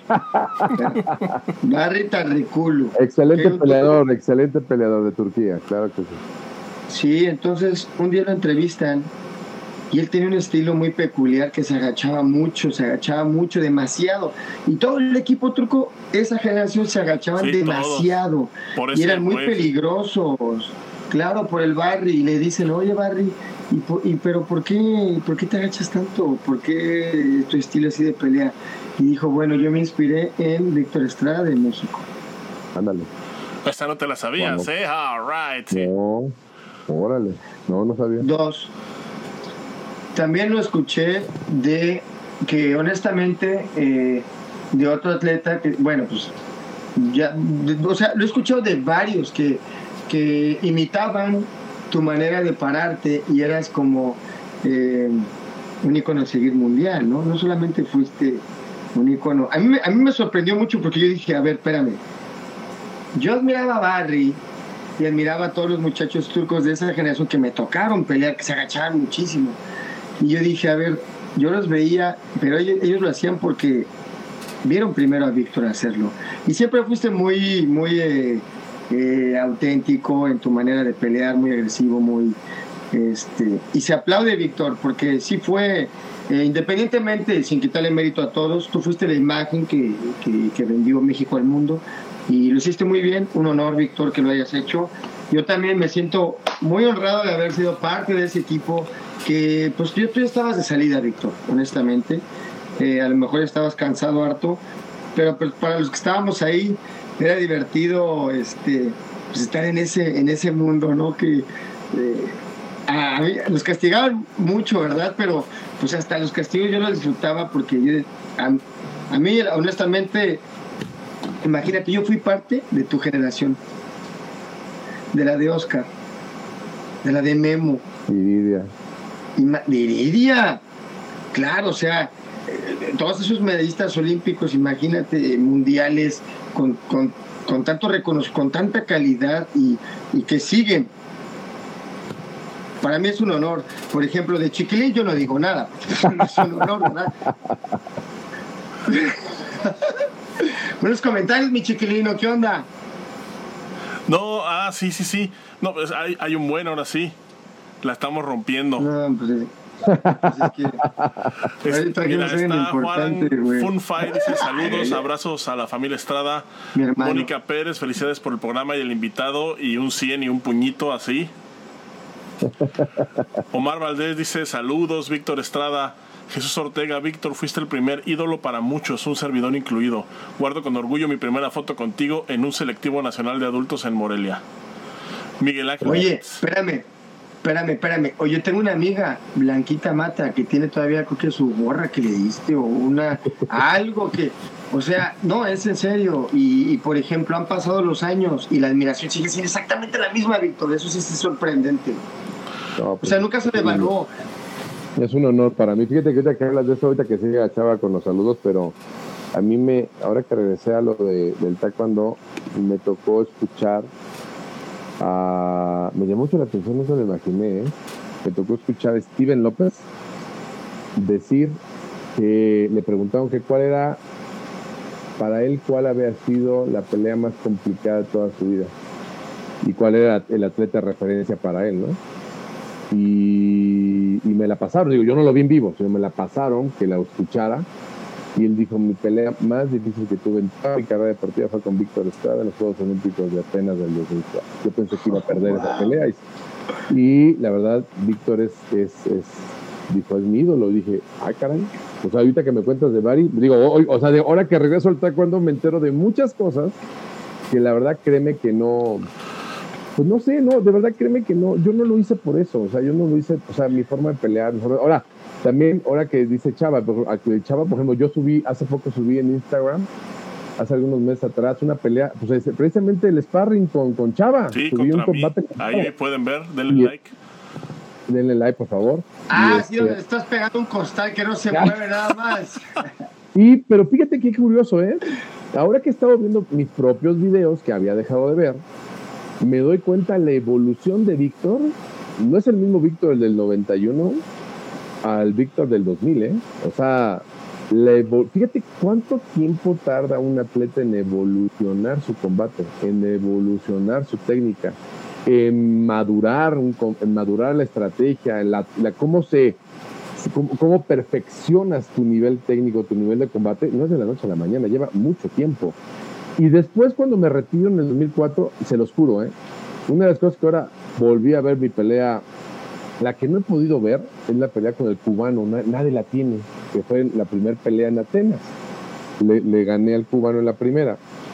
Solamente he visto la segunda con Steven López. Y yo, según en mi recuerdo, fíjate, una, de las cosas que a mí me falló mucho en esa, en esa parte de Atenas es que yo me sentía viejo, yo me sentía grande, yo me sentía ya muy, o sea, muy lesionado, como que ya no entrenaba igual y demás.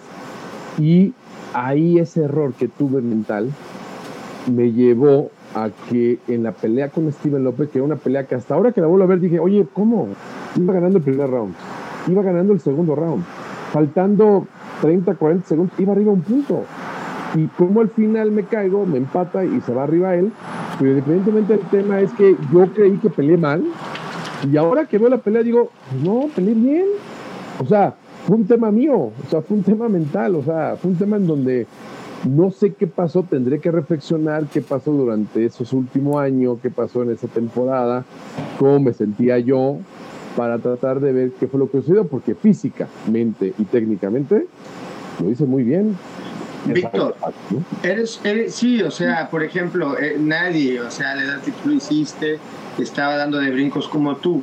Pero también yo quiero tocar un tema muy importante. Víctor, tú has sido el icono de, también del, porque has pasado por todo, o sea, desde la victoria olímpica, ¿no? Así, de haber tocado a los dioses del Olimpo, y pues que te noquearon, Víctor. Y te lo digo con todo respeto porque yo estuve ahí, cabrón. Y sabes qué? Fue doloroso para todos. Y que te pararas, güey, que siguieras y que demostraras que eres un ser humano y que el héroe de, de, de, de todos pues, se cagaron. ¿Y sabes qué dijo Karami en la entrevista? Que tú habías sido su oponente más difícil. Pues esa pelea, esa pelea, esa pelea, también fíjate, estuvo interesante. Pues tú estabas ahí presente, nadie te cuenta nada, ¿no? Iba ganando la cosa, faltaban ¿Qué faltaban? Bueno, ya se fue. Se parece que se enojó tanto Boris que apagó su señal. Se enojó tanto que hasta apagó la cámara. Maldita sea. Maldita sea. Boris, no te enojes. Pero ¿sabes qué? A lo mejor digo, tú no estuviste presente, chava, pero esa pelea, ¿cuántos segundos faltaban para que acabara la pelea? ¿Unos 30?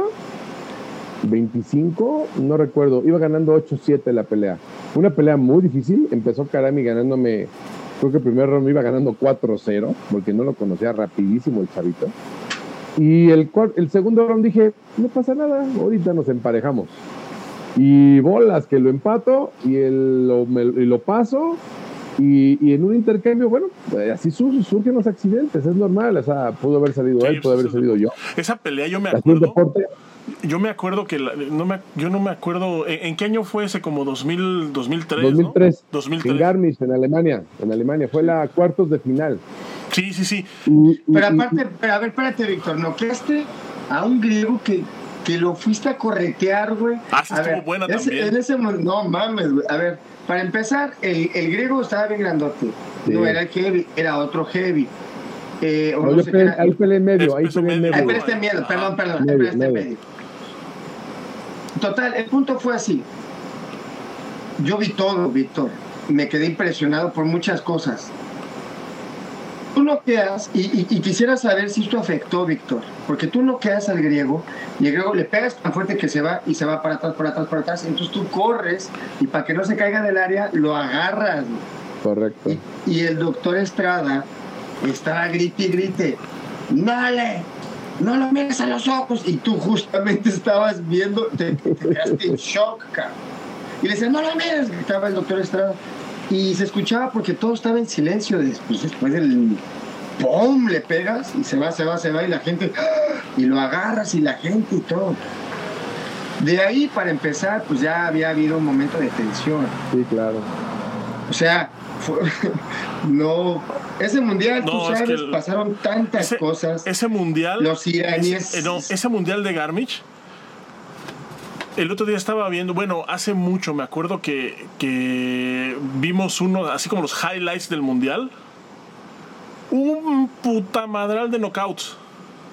No sé por Sí, qué, como que fue, o sea, como que siempre el mundial antes de Juegos Olímpicos es cabrón, o sea, es un mundial como A tope, un ¿no? poquito A más tope. difícil de lo normal, ¿no? De por sí el mundial es una mamada. Había mucho nivel. Pero Aparte, Víctor, la que tu categoría, esa categoría estaba. En híjole, ese momento, o sea, sí, en ese momento estaba, estaba top, ¿no? Era, era, era el iraní, era el turco, este, el francés. el francés, el, el americano, bueno, que Steven López estaba en, esa, en ese mundial, fue en Welter, no fue en medio, pero bueno, sí, ah, bueno, el azerbaiyano, o sea, era, era, era un momento donde, ojo, yo ya tenía 32 años de edad y todos ellos eran chavos de entre 20 y 24 años de edad. O sea, yo ya le, yo ya era un cuate ya mucho más maduro y aún así me estaba poniendo mis tiros con ellos, ¿no? No, Entonces, estaba ese, te digo que ese ese mundial, yo estaba en la juvenil todavía. Estábamos este estábamos en la Loma. Y entonces me acuerdo que, que, pues nos llegó la noticia, ¿no? Alguien comentó ahí, no, es que noquearon a Víctor y, y todos así de ¿Quién? Y entonces todos, este, pues ya sabes, ¿no? O sea, o sea, como pensando, no manches, pues ¿qué, qué hizo? O sea, a lo mejor estaba peleando mal, a lo mejor no iba muy bien, a lo mejor eh, ta, ta, ta, ta. Yo me acuerdo que conseguimos los videos, ni me acuerdo cómo conseguimos los videos. Creo que, creo que nos los pasó uno de los, un fisiatra los traía. Traía, traía como los videos, nos los pasó. Cuando los vi dije, no mames, qué cabrón estaba peleando el pinche Víctor. O sea, Sí, No es que ibas ganando, Víctor. Ibas ganando, de- disfrutándolo. En esa pelea una- iraní, yo, yo vi desde que empezó, o sea, el combate completo, yo vi así, dije, no mames, pues es que, porque todos decían, no, es que el iraní, ese güey que es así como the next big thing, y ese se- va a ser el más cabrón Pero, de pero, la vida. pero, chiquilín, chiquilín. y tú lo tenías ahí ojo, bien, ¿eh? o sea, No, era, era, era un tirazo, ¿eh? Fue un tirazo, la verdad que fue un tiro Sí, muy pero, bonito. pero, pero ojo, eh, Víctor, y, y toco el tema, no por... Yo creo que es... eh, no sé si, yo creo que lo has tocado antes ese tema, no sé, pero a mí, a mí me parece, número uno, que lo que tengo que rescatar de esto, del knockout, que debe ser algo impresionante, es que te levantas, cabrón, o sea, y tu vida sigue. Claro, no pasó Y nada. demuestras, cabrón, que ese pinche knockout que fue impresionante, como te lo estoy diciendo, Chiquilín, pues el héroe se cayó se lo- y que vuelva a levantarse, eso demuestra que pues, eres un guerrero hecho y derecho, Víctor. O Pues sea, mira, el knockout, el knockout yo acuerdo que. Ah, bueno, pues déjame comentarte que ahí fue América, mi esposa. Fíjate lo que es la vida. Fue, fue- era mi novia y yo le invité a ir y dije, me lleva la chingada, cabrón. La primera que le ¿para qué invito. lo le- invité, güey? No mames. y me pusieron un santo guamazo. Pero la verdad es que, ¿qué crees? Que me platica América que todos decían, oye, ¿quién va a hablar con Víctor? Cuando yo estaba ya en la parte del, del área de calentamiento. Y nadie quería hablar, nadie. Todo el mundo le daba, o sea, ¿qué le dices a Víctor? Y, y- y Claro. todos, y todos dijo, oye, América, ve tú. Y América fue conmigo, y bueno, y, mi- y América, la verdad, es una gran mujer que me dijo, a ver, a ver, a ver, ya, órale, levántese, lo que sigue, lo que va. Y en ese momento, estaba, recuerdo que llega Iridia, Iridia llega, me abraza y se pone a llorar. Pero a llorar, a moco tendido, Iridia, ¿eh? O sea, Víctor, ¿qué te pasó? Y, y obviamente, pues en ese momento dice, oye, pues a ver, o sea, el, al que le pegaron es a mí, o sea, yo no te tengo que consolar, pero bueno, lo entiendo porque como dice Chava, e, e, era, era el mayor, era el, en ese momento como, ¿cómo le pasó eso a Víctor, no? O sea, a Víctor no. Y luego llega el iraní, y yo no lo vi en el video, más bien lo vi personalmente. Llega el iraní con el coach y me pedían disculpas, estaba penadísimo, me estaba pidiendo disculpas al por mayor de no, sorry, sorry, sorry. O sea, y yo le dije, no, pues ni modo, así es. Y América me dijo algo bien interesante que yo no lo noté por el momento que estaba pasando en, ese, en esa situación de emociones, ¿no? América me dijo algo, fíjate, les voy a contar algo que, es muy personal. Me dice, yo, Víctor, cuando vine al Mundial de Alemania a verte pelear, América había ido al Campeonato del Mundo a formar parte del relevo con Ana Guevara, cuando Ana Guevara ganó el Mundial, se hizo campeona del mundo en París. Y me dijo algo muy importante, dice, mira Víctor, yo vi cuando ganó Ana. Yo estuve en el estadio, vi cómo la gente cayó, vi cómo la gente se puso en silencio, vi cómo ganó. Dice, pero algo que yo noté cuando a ti te pasó lo que te pasó, fue impresionante la cantidad de respeto que te tenían los competidores de otro respeto y cómo fueron todos a ver cómo estaban y cómo fueron todos a decirte que lo sentían y vi cómo te veían y vi cómo te abrazaban y vi cómo se expresaban de ti. Pues, o sea, la gente te tiene mucho respeto y mucho aprecio. Cosa que no vi que tuvieran por Ana Guevara. Fíjate, ¿eh? o sea, repito, una persona ajena con una objetividad fría, que no conocía el ambiente de Taekwondo, que simplemente fue por primera vez a un mundial y que observó, después de ir a ver un mundial, Dice, al único, yo te pudiera comparar, valga las comparaciones, dice, pero yo pudiera decir, cuando tú salías a pelear, porque eso yo no lo notaba, Boris, ustedes lo veían porque ustedes estaban en las gradas, yo no lo notaba, pero América me dijo, cuando tú salías a pelear, Víctor, todos volteaban a ver tu pelea. No había, no había equipo que no volteara sus cámaras de video a tomar tu pelea. Y todo el mundo volteando a ver tu pelea. O sea, todos querían ver lo que tú hacías. Dice, al único competidor en ese mundial de atletismo que yo veía que la gente se callaba y lo respetaban y lo aplaudían, no sé si han oído hablar de un cate de un africano, creo que es etíope, que corre los 5.000 o los 10.000 metros, que es Gersvaler o Gersvaler, es famosísimo ese cate, ha ganado, ganó mundiales, olímpicos y más. Y llamen Ru, dice, es Yarru o una cosa así se llama el cuatro. Bueno, América me dice, al único, el único competidor que yo vi en ese mundial que la gente se paraba por verlo, era él. Dice, valga las comparaciones, eso pasó contigo cuando te viene el mundial. Pues la verdad, bueno, repito, yo lo comento, lo platico. Yo, yo tengo otros datos. No lo sé, porque... Yo tengo otras... Víctor, yo tengo otros números. Aquí dice que la única vez que el público se quedó callado fue cuando salí yo y te abucharon. Bueno, a ver, otra de mis grandes experiencias, Boris, y lo vivió conmigo, tú también lo viviste conmigo, porque fueron a echarme porras. Tú lo viviste, y aparte estabas en el equipo apoyando a Bárbara. Tú, Chava, lo viviste conmigo porque estuviste compitiendo. Pero de veras que, qué bueno, qué bueno que no gané el selectivo en París.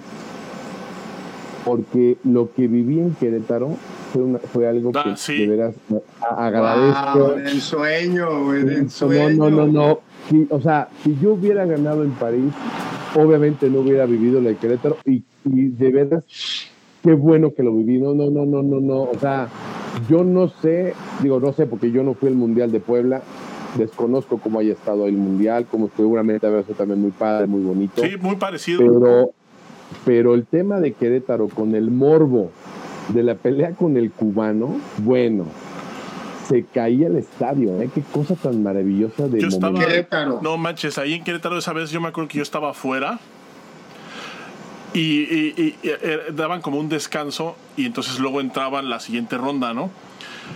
Y no sé si te acuerdas, vi que, que esa vez los boletos, o sea, se vendieron, pues, o sea, se vendieron los, los boletos para llenar el, el, estadio, o sea, el corregidora el corregidor, el, el, Josefa, el auditorio Josefa. Josefa Domínguez, sí, Se vendieron boletos, pero se vendían como boletos por horarios, ¿no? O sea, se vendían unos para la primera ronda, luego vendían unos ah, para la segunda ronda.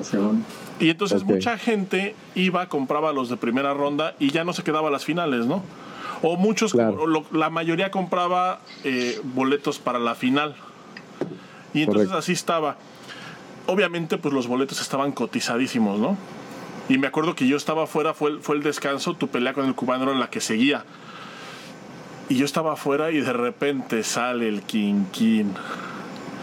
Tengo 10 boletos, va a entrar Víctor con el cubano y toda la banda. Bueno, hasta me acuerdo que hasta una señora que vendía ahí gorditas se paró a ver si alcanzaba a comprar un boleto para entrar a ver la pelea. Llévenle esta gordita, Víctor, dijo, llévenle esta gordita, dice, porque no he desayunado un muchacho, dice. Imagínate. Oye, no, no, pero el estadio estaba llenísimo, chava. O sea, yo me acuerdo que había. Fue no, no, evento. No, no, no, no, qué cosa tan maravillosa, tan bonito, tan especial. Yo me acuerdo de cuando le hacías así, girabas y la gente, ah. y nada más le hacías así y volteabas y la gente pues se entregó, ¿no? No, qué bonito, qué bonito, qué bonito, Víctor. Muy padre, muy padre. Y, y, y ahorita, y, y tratando de regresar un poquito a lo de Disney, recuerdo que lo, que lo que decía Chava, eh, y ya lo había platicado la vez pasada con Boris, ¿no? Esa presión que viví para Juegos Olímpicos, porque sí fue una gran presión, era, era yo el representante de esa generación. Y, y había que lograr esa medalla. Y después ver que cae Águeda, después saber que el mismo día cayó Mónica y quedaba solamente yo, bueno, decías, madre del Señor, ¿no? O sea, tengo que sacar la casta y luego viene la pelea con el cubano, tan polémica, tan difícil, tan, tan, tan platicada hasta la fecha de lo que sucedió en el tema del jueceo. Pero el tema era sacar la, el, tema era sacar la medalla, porque bueno, pues ya no había más que decir, pues ni modo, perdiste como hay, así como, como decía un expresidente, haya sido como haya sido, se perdió y este, y bueno, pues había que ir por el repechaje. Y la verdad, esa medalla de bronce, híjole, costó sangre, sudor y lágrimas. Costó mucho, mucho, me costó mucho trabajo, muchas sensaciones, muchas emociones. Pues la frase famosa, Víctor, el bronce con sabor a oro, ¿no? no, no, es que fue dificilísimo. Fue dificilísimo, Se quedó pero, la frase. Pero bendito Dios, gracias a mi madre también que me metió ahí candela y me metió ahí psicología para sacar adelante la medalla, ¿eh? Víctor, pero por ejemplo, ahorita este ya pues para cerrar un poquito esto, eh, vemos que tienes mucha facilidad, que pues te admira mucha gente, comentaristas, y pues tu facilidad para hablar es pues bastante buena. ¿Te, te, llegas a ver como, algún comentarista deportivo o específico taekwondo? Porque lo haces bien. Pues mira, a mí siempre me, me gustó. Porque, porque andamos buscando a alguien. Ojo, Farías. ¿eh? Arturo, si estás viendo esto. Si estás viendo, esto, nosotros, nosotros te hablamos. abrimos la vacante, ¿eh? Aquí tenemos al primer candidato. No, no, no te miras como comentarista en algún, en algún medio o... Es que tienes mucho que contar, o sea, eh, independientemente de la trayectoria que tengas como ser humano, tienes mucho que contar y deberías de hacer algo, o sea, en verdad tienes que hacer algo porque eres un libro que sigue escribiendo. Pues fíjate que sí, también me, mucha gente me ha hablado del tema de hacer un libro. Sí, es, o sea, sí sé, o sea, no me he sentado a hacerlo, no me he sentado a escribirlo. Pues ya, mi Víctor, pero, tienes que hacer pero, pero Jordi lleva seis, no, pues ya Jordi. sí sé que tengo que hacerlo, pero fíjate que gran parte, mira, ya, aunque no lo he hecho, pero gran parte de lo que he venido haciendo en mis páginas, en mi página de Facebook, en la de Instagram, y que próximamente ya cuando tenga ya la pública, pues exponenciarla más, pero lo que estoy tratando de hacer es dejar eh, aunque sea ahorita en redes sociales, pero sí dejar, empezar a dejar parte de mi historia, ¿no? Los videos, lo que pienso, lo que siento. Tengo la idea de a lo mejor también hacer videos cortos, platicar de estas pequeñas historias, platicar del cuando hablar del deporte, cómo veo yo la vida, cómo veo el tema familiar, porque mira, bien lo acabas de decir, el taekwondo, si bien es nuestra vida como la tuya, como la chava, como chava, como la mía, pero no lo es todo, hay muchas cosas más que hacer en la vida, o sea, el, estudiar, trabajar, ser un buen padre. Por ejemplo, hoy mis hijas, ¿no? Que, que, las dos son deportistas. La mayor, bueno, ¿qué les cuento? Fíjense, o, sea, imagínense cómo estoy emocionado que mi hija, la mayor de 15 años, fue hace, hace, hace mes y medio, ganó con su equipo el Scotia Bank amateur de la Federación Mexicana de Fútbol en el Estado de México y van al Nacional. De ahí la mandan llamar a la selección de la Academia Femenil de Fútbol de la Federación Mexicana de Fútbol Sub-15. Ya fue al centro de alto rendimiento un fin de semana. Y de ahí la invitaron, un visor la vio del Club Toluca y está yendo ahorita al Club Toluca para ser evaluada para formar la sub-17 femenil del Club Toluca. Bueno, tiene 15 años. ¿Tú te imaginas lo que siento yo? Bueno, pues imagínense ahora. Y la chiquita también viene tremenda, pero lo que quiero entender es que hoy la vida me da la oportunidad ahora como papá de dar, así como mis padres conmigo, de ahora darles un ejemplo a ellas, en otro deporte completamente diferente, pero tratar de transmitirle a, ella, yo como padre, lo que yo viví y lo que está por vivir ella.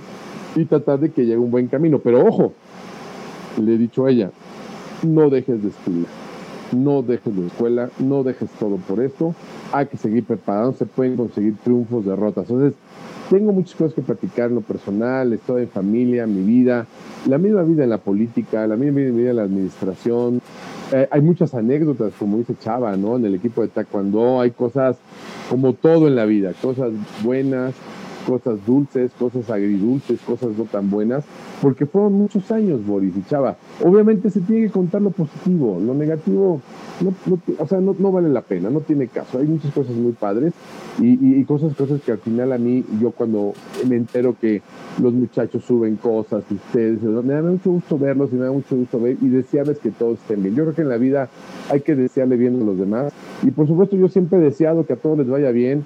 Y por supuesto me da tristeza también ver que el taekwondo le haya ido como le haya ido en Juegos Olímpicos.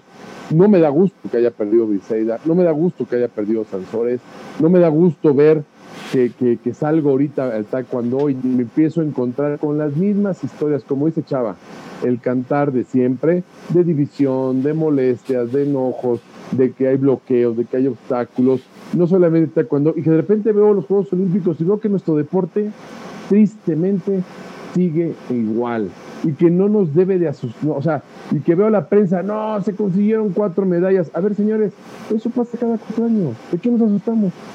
¿De qué nos ponemos a gritar y a vociferar?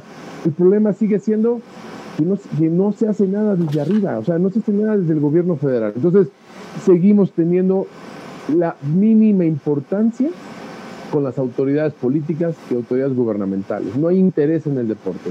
No es un tema de Estado. Es un tema más que hay que cubrir, que hay que cumplir y salga como salga y como vuelvo a repetir, haya sido como haya sido. Entonces, pues sí, desgraciadamente es así y ojalá, yo ya lo venía diciendo y lo voy a decir, y sé que a algunos no les gusta, pero ni modo, hay que decirlo. El tema de lo que le sucedió al taekwondo Chava y Boris es un tema en donde lo, lo dije en una entrevista a ESPN, eh, eh, de por escrita, porque eh, yo les dije, a ver, a mí me preocupaba mucho que solamente teníamos a María en el 2012 y en el 2016 y no había más resultados más que ellos. Y yo recuerdo que en esa ocasión dije, ¿y qué va a pasar cuando María ya no esté? Y en la torre sucedió lo que yo esperaba. Y cuando no estuviera este, María, no iba a haber nada. Entonces se, se, se, hizo ya un hueco, se hizo ahí un tema que, que, bueno, va a ser difícil de, de, sacar adelante. Pero mira, yo al revés, en lugar de hacer cosas negativas, les deseo que ojalá se pongan las pilas, que ojalá recapaciten. Lo dije yo en la entrevista, que haya reflexión, debe haber reflexión. Y se tiene que ir quien no esté sirviendo, y se tiene que retirar, y tiene que hacerse un lado quien no está haciendo su trabajo. Y si no está haciendo su trabajo, claro, pero si siguen en el esquema de creer que no pasa nada y las cosas siguen igual. Repitiendo la fórmula errónea, ¿no? Pues bueno, ojalá que no, pero te das cuenta que, por eso digo, no solamente pasa en el taekwondo, pasa en muchas federaciones, pasa en el deporte en general y desgraciadamente simplemente sucede que cada cuatro años nos vemos sumidos en esta análisis en estas críticas y que tratando de hacerlas constructivas por el bien del deporte, pero de verdad, yo que tengo tantos años en el deporte y cada, cada cuatro años veo a los comentaristas, a los analistas, tratar de descubrir el hilo negro, caray, Chava, Boris, ya sabemos qué hay que hacer, nada más hay que hacerlo, pero no lo están haciendo. Una lástima, Vic, pues yo la verdad te agradezco mucho haber venido yo me la estoy pasando súper bien, pero ya nos superpasamos del tiempo, lo cual se le... Perdón, perdón, perdón, perdón. No, al contrario, no, al contrario, te digo, yo podría estar aquí horas y horas platicando y yo creo que tú también podrías estar aquí platicándonos anécdotas durante horas y horas y horas, pero preferiría tenerte para un segundo programa en alguna otra ocasión. Y, pues, para poder seguir platicando de una vez te extendemos la invitación para que pues haya una segunda parte con Víctor Estrada. Y, nada más que agradecerte. Déjame terminar de, de, leer los saludos porque hay bastantes. Está Miguel Ángel Fritz, dice ídolo de todos los de nuestra generación de los noventas. Un acierto tenerlo como invitado, claro. Jorge Casas, saludos al profe Boris, Jesús Ortega. Este Jesús Ortega manda saludos. Ah, mira, está Alegal. Saludos, Ale. Qué gusto que estés aquí. Dice, Ah, dice, eh, no, no, sé qué, de qué estamos hablando, que dice me sonó al Team La Loma contra el Team Conade. Emiliano Sotres Salazar dice, será lo que sea, pero yo vi a Jesús Moreno hasta haciendo el pesaje en los selectivos. Ahora imposible ver algo así de los federativos. Está Blanca Mata, dice, eh, desafortunadamente las elecciones no siempre son los mejores porque hay quien no tiene los recursos para entrar a un selectivo. Está el profesor Ramonetti mandando saludos también, dice, excelente Víctor, saludos a los tres. Hugo Monterrubio, va a pasar lo mismo que en el fútbol, un deporte de negocio y de palancas. Está también el profesor Pedro Gómez, dice saludos a todos, grandes amigos y por supuesto especialistas en taekwondo. Más o menos, Víctor sí es especialista, nosotros más o menos. Y mira ahí, te, mira, ahí te va el tomatazo, dice el profesor Pedro. Sería genial verte al frente de la selección nacional, estimado Víctor. ¿Quién mejor que tú? Ah, en exclusiva, Víctor Estrada nos confiesa. dice que, mucha dedicación. Ulises Solís, saludos mi querido amigo Víctor. Fuerte abrazo para los tres. Bárbara Segura dice, ¿what, Víctor? Saludos. Oye, Barbarita, ¿qué onda con la coca? Yo quiero, que aclares ese tema públicamente. Yo nunca te mandé por la coca, ¿eh? Mándala ahorita que nos traiga una coca a los tres y le cargas una para mí. Oye, y este, ya si estás por ahí por en Torreón, mi querida Barbarita, pues te encargo unas gorditas, ¿no? Ya son bien ricas. Chicharrón. Marcos Flores dice, yo conocí a uno de sus profesores de Víctor, al profesor Oscar Salas, Oscar Aguilar. Ah, claro, por supuesto. Fabián Cortés, saludos desde McAllen. Emma Reina, yo todavía conservo un autógrafo que me firmó Víctor antes de ir a Sydney, super ídolo. Oye, mi, querida, mi, querida, Emma. Oye, Emma, Emma, por cierto, Emma, eras buenísima para el fútbol, ¿eh? Qué bárbara. Jugaba Nos salvaste ¿eh? la vida, nos salvaste la vida. Víctor, a mí me sacaron del equipo de soccer, eso me siento, me siento humillado. Está también no el, el, profesor Samano dice, saludos a todos los grandes deportistas del cuando Compartimos muchos momentos de alta intensidad. Bueno, cómo no, hasta, hasta ¿te acuerdas, Boris, que platicamos que decía el profesor Samano ese día que se, que se nos estaba ya muriendo? que decía que él está con nosotros hasta la muerte. Le dijimos, no, no exagere, profesor. El profesor Samano siempre también, un guerrero de guerreros. Guerrero. ¿Quién más? Ahí. ¿Quién más, chava? ¿Quién más? Está también, ah, mira, Bárbara dice, claro, dice, es que América es lagunera del norte donde se comen las gorditas de chicharrón. Justamente. Ay, ay, Dice Francisco Guzmán, dice, Víctor se ganó el corazón y respeto de todos nosotros gracias a su arduo trabajo y dedicación. Blanca Mata, por favor, segunda parte de esta entrevista. Jesús Ortega, segunda, tercera y cuarta. Ah, Sigue aquí Ale, Ale Gal, dice segunda parte, por favor, saludos. Oye, Ale, Ale, Ale, Ale, te mando un saludo con mucho cariño y sabes que se, te aprecia, se te quiere mucho y ánimo, ¿eh? Estamos, habemos gente que te queremos mucho, ¿eh? Y que estamos pendientes de ti en las redes, ¿eh? Es correcto. Por cierto, a ver, a ver si un día se anima a venir esta Ale aquí al programa. Dice Perla Xochitl, saludos a ustedes. Ya contestó Bárbara otra vez. Ah, Perlita, Perlita. Claro, claro que sí, sería ¿Qué más, ¿qué más, chava? ¿Qué más, chava? Perla Xochitl, Eda Arriaga, dice saludos desde Brownsville, Texas. Y, ah, y dice Bárbara que, que, sí, que sí viene a aclarar. Dice, eh, no, era, no era coca, eran los domis en Corea. Mónica fue la de ah. coca. oye, oye, ¿te acuerdas, Boris, de Barbarita, que llegábamos al cuarto, a ver si te acuerdas, me queda Barbarita, que decíamos, ¿qué estás haciendo? Estoy haciendo abdominales, estoy haciendo abdominales, te los pasabas haciendo abdominales todos los días, Barbarita, o sea, no más, tenías más, tenías, eras, la que más cuadriculado tenía el estómago de todo el equipo. Impresionante. Te hubieras aprendido algo, Boris. No, ¿qué, qué, qué, hablas? Oye, chiquilín, tú también, güey. A mí ya no me tocó ella, yo cuando llegué ya no estaba. Ya no estaba. No, pues qué padre, este, pues yo. No, sí, nos aventamos, nos aventamos otras, claro que sí, con mucho gusto, porque sí, creo que vale la pena el, el, el no solamente platicar, bueno, tengo mucho que platicar yo en lo personal, pero creo que vale la pena platicar de, de muchas generaciones del equipo para que la gente conozca cómo se entrenaba, qué pensábamos, qué pasaba, cómo era Rafa. Digo, cada uno podrá de hablar de cada uno de ellos, ¿no? Pero hablar luego a veces de uno pues, es difícil porque, pues bueno, es difícil siempre, ¿no? De, tratar de, pensar lo que uno, lo que uno quiere decir. Eh, a veces es mejor, a veces objetivo más frío de fuera, ¿no?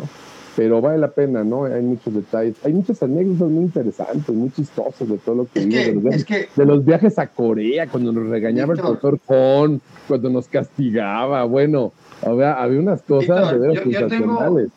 o sea, en verdad, anécdotas hay para aventar. Yo te voy a decir una, ¿eh? Esa vez, en, por ejemplo, a mí me sorprende mucho que en ese mundial de Garmisch en Alemania, por ejemplo, fuera un amigo tuyo a verte porque se encontraba cerca en un país europeo, eh, el caso de Carlos Ayala, que se encontraba en Francia y te fue a ver, ¿no? Digo, fue a ver, pero qué padre, qué padre que, por ejemplo, yo lo viera a él, a Carlos Ayala afuera, y, que le tuve, y que le diera mi, mi gafete. Ah, porque, yo porque yo llegué a ver a Carlos Ayala pelear. Sí, claro, claro. Y él un día me dijo, tú vas a ser el siguiente y no, él ni se a acordar. No, se acuerda, se Oye, y que llegara Carlos Ayala y estuviera ahí, que me dijera, para mí fue algo grande y, que te fuera a buscar a ti. Qué padre, ¿no? Sí, no, uh, es que podemos platicar de 20 mil cosas, pero bueno. Víctor, un placer. Ya, ya se hizo tarde, ya se hizo tarde. Muchas gracias, Víctor Chiquilín. Aquí no es tan tarde todavía, que apenas son las 10, pero pues Víctor, de nuevo te agradezco muchísimo el, el, que hayas accedido a, venir aquí a platicar un ratito con nosotros. Y, te reitero, o sea, el espacio está abierto completamente. El día que quieras venir a, a, seguir platicando o a desahogarte o a comentar algo así de actualidad, pues aquí estamos nosotros, por supuesto, con las puertas abiertas. Esta es tu casa y eh, pues no sé si quieras tú mandarle un saludo a la gente ya para, para ir cerrando. Chiquilín, perdón, este, también sabes que quería comentar que la gente es lo que quiere ver, a la gente auténtica, así como eres, no, no quieren ver una pose que, que pues ya no va, ¿no? O sea, en realidad, esa persona auténtica es lo que la gente quiere ver, ¿no? ¿Qué sientes, qué piensas y cómo solucionas? Porque al final del día sigue siendo un ícono, Víctor. Una vez más, muchas gracias y te escuchamos. No, pues muchas gracias, saludos a todos, por favor, a todos los que estuvieron pendientes, sé que ya es muy tarde y si se mantuvieron al pendiente, de verdad, lo agradezco más. Este, y, bueno, a Chava, a ti, Chava, de veras, te guardo muchísimo cariño, a ti, a tu hermana, a tu familia, eh, no, eternamente agradecido por lo que hiciste por mí, por apoyarme, porque esa es otra parte de la historia, ¿no? De cómo a veces uno pareciera que tienes todo alrededor y es cuando más solo te sientes, y son otras partes de las historias que muy poca gente conoce, ¿no? De cómo uno sale adelante de tu soledad, aún estando lleno de mucha gente, no estás tan lleno de gente, estás solo en tu interior y tratar de sacar todo el estrés, porque los últimos cuatro años de mi vida rumbo a Atenas fueron todavía más estresantes que los de antes del 2000. Entonces es otra historia que hay que platicar, cómo la viví, cómo la sobrepasé. Eh, unos Juegos Centroamericanos donde me tocó América, que la conocí, cómo me ponía a llorar antes de, cada, de una pelea por el estrés, porque digamos, ya ya Víctor no puede perder, ¿no? Víctor tiene que ganar. Entonces, es otra parte que también la gente no conoce, ¿no? Y es, importante que la gente lo conoce como, o a los, o las generaciones, ¿no? Cómo sobreponerte, todos esos temas. Pero bueno, agradecerte de antemano, este, Chavita, y Boris, igual, el, el cariño que te tengo a ti, a tu familia, desde muchos años, de parte mía, de mi padre, de mis hermanos, y por supuesto siempre la voy a tener y agradecido con todos. Y yo, de verdad, créeme que yo no tengo no tengo ningún, ningún sentimiento negativo con nadie del taekwondo, con nadie, con nadie, o sea, con nadie. Yo guardo lo mejor y hace rato, y lo voy a decir públicamente, si no tengo que hablar de alguien bien, mejor no hablo, este, mejor me quedo callado, y este, y negativo trataré de ser no negativo, siempre trataré de ser propositivo porque es lo que me enseñó la vida, me enseñó mi familia, me enseñó la selección nacional, representar mi país, me enseñó la política y hoy mi familia, entonces yo creo que siempre he creído que hay que ser propositivos, constructivos, pero sí ser fríos y señalar lo que está bien, pero también lo que está mal, de manera constructiva. Así que no Hablaste mal de Bárbara. No. Y todos te escucharon. No, para nada. Que las gorditas de chicharrón están mejor en el DF, no sé qué. No, para nada. Las gorditas a lo mejor son de. Son, yo no, Barbarita, las mejores, las gorditas son de la pestaña. Bueno, aunque ya hay más, ¿eh? ya hay más, ya hay más, ya hay más. Pero bueno, pero definitivamente. Entonces, no, no, porque aparte no puedo hablar mal del torreo. Mi señora está aquí al lado y me regaña. Entonces, este... me va el chanclazo, me va el chanclazo usado. En guardia. en guardia, luego, luego, no, y, no, y luego las de Torreón son bien enojonas, bien enojonas. Entonces, no, nuevamente muchas gracias, saludos a todos y nos vemos en otra más, por supuesto, con mucho gusto y con mucho cariño. Un abrazo, Víctor. Muchas gracias a todos, Boris, buenas noches, Víctor, de nuevo, muchas gracias por estar aquí, pero sobre todo gracias a todos los que nos sintonizaron esta noche aquí en Trash Cuando. Recuerden que este programa se repite dentro de unos días.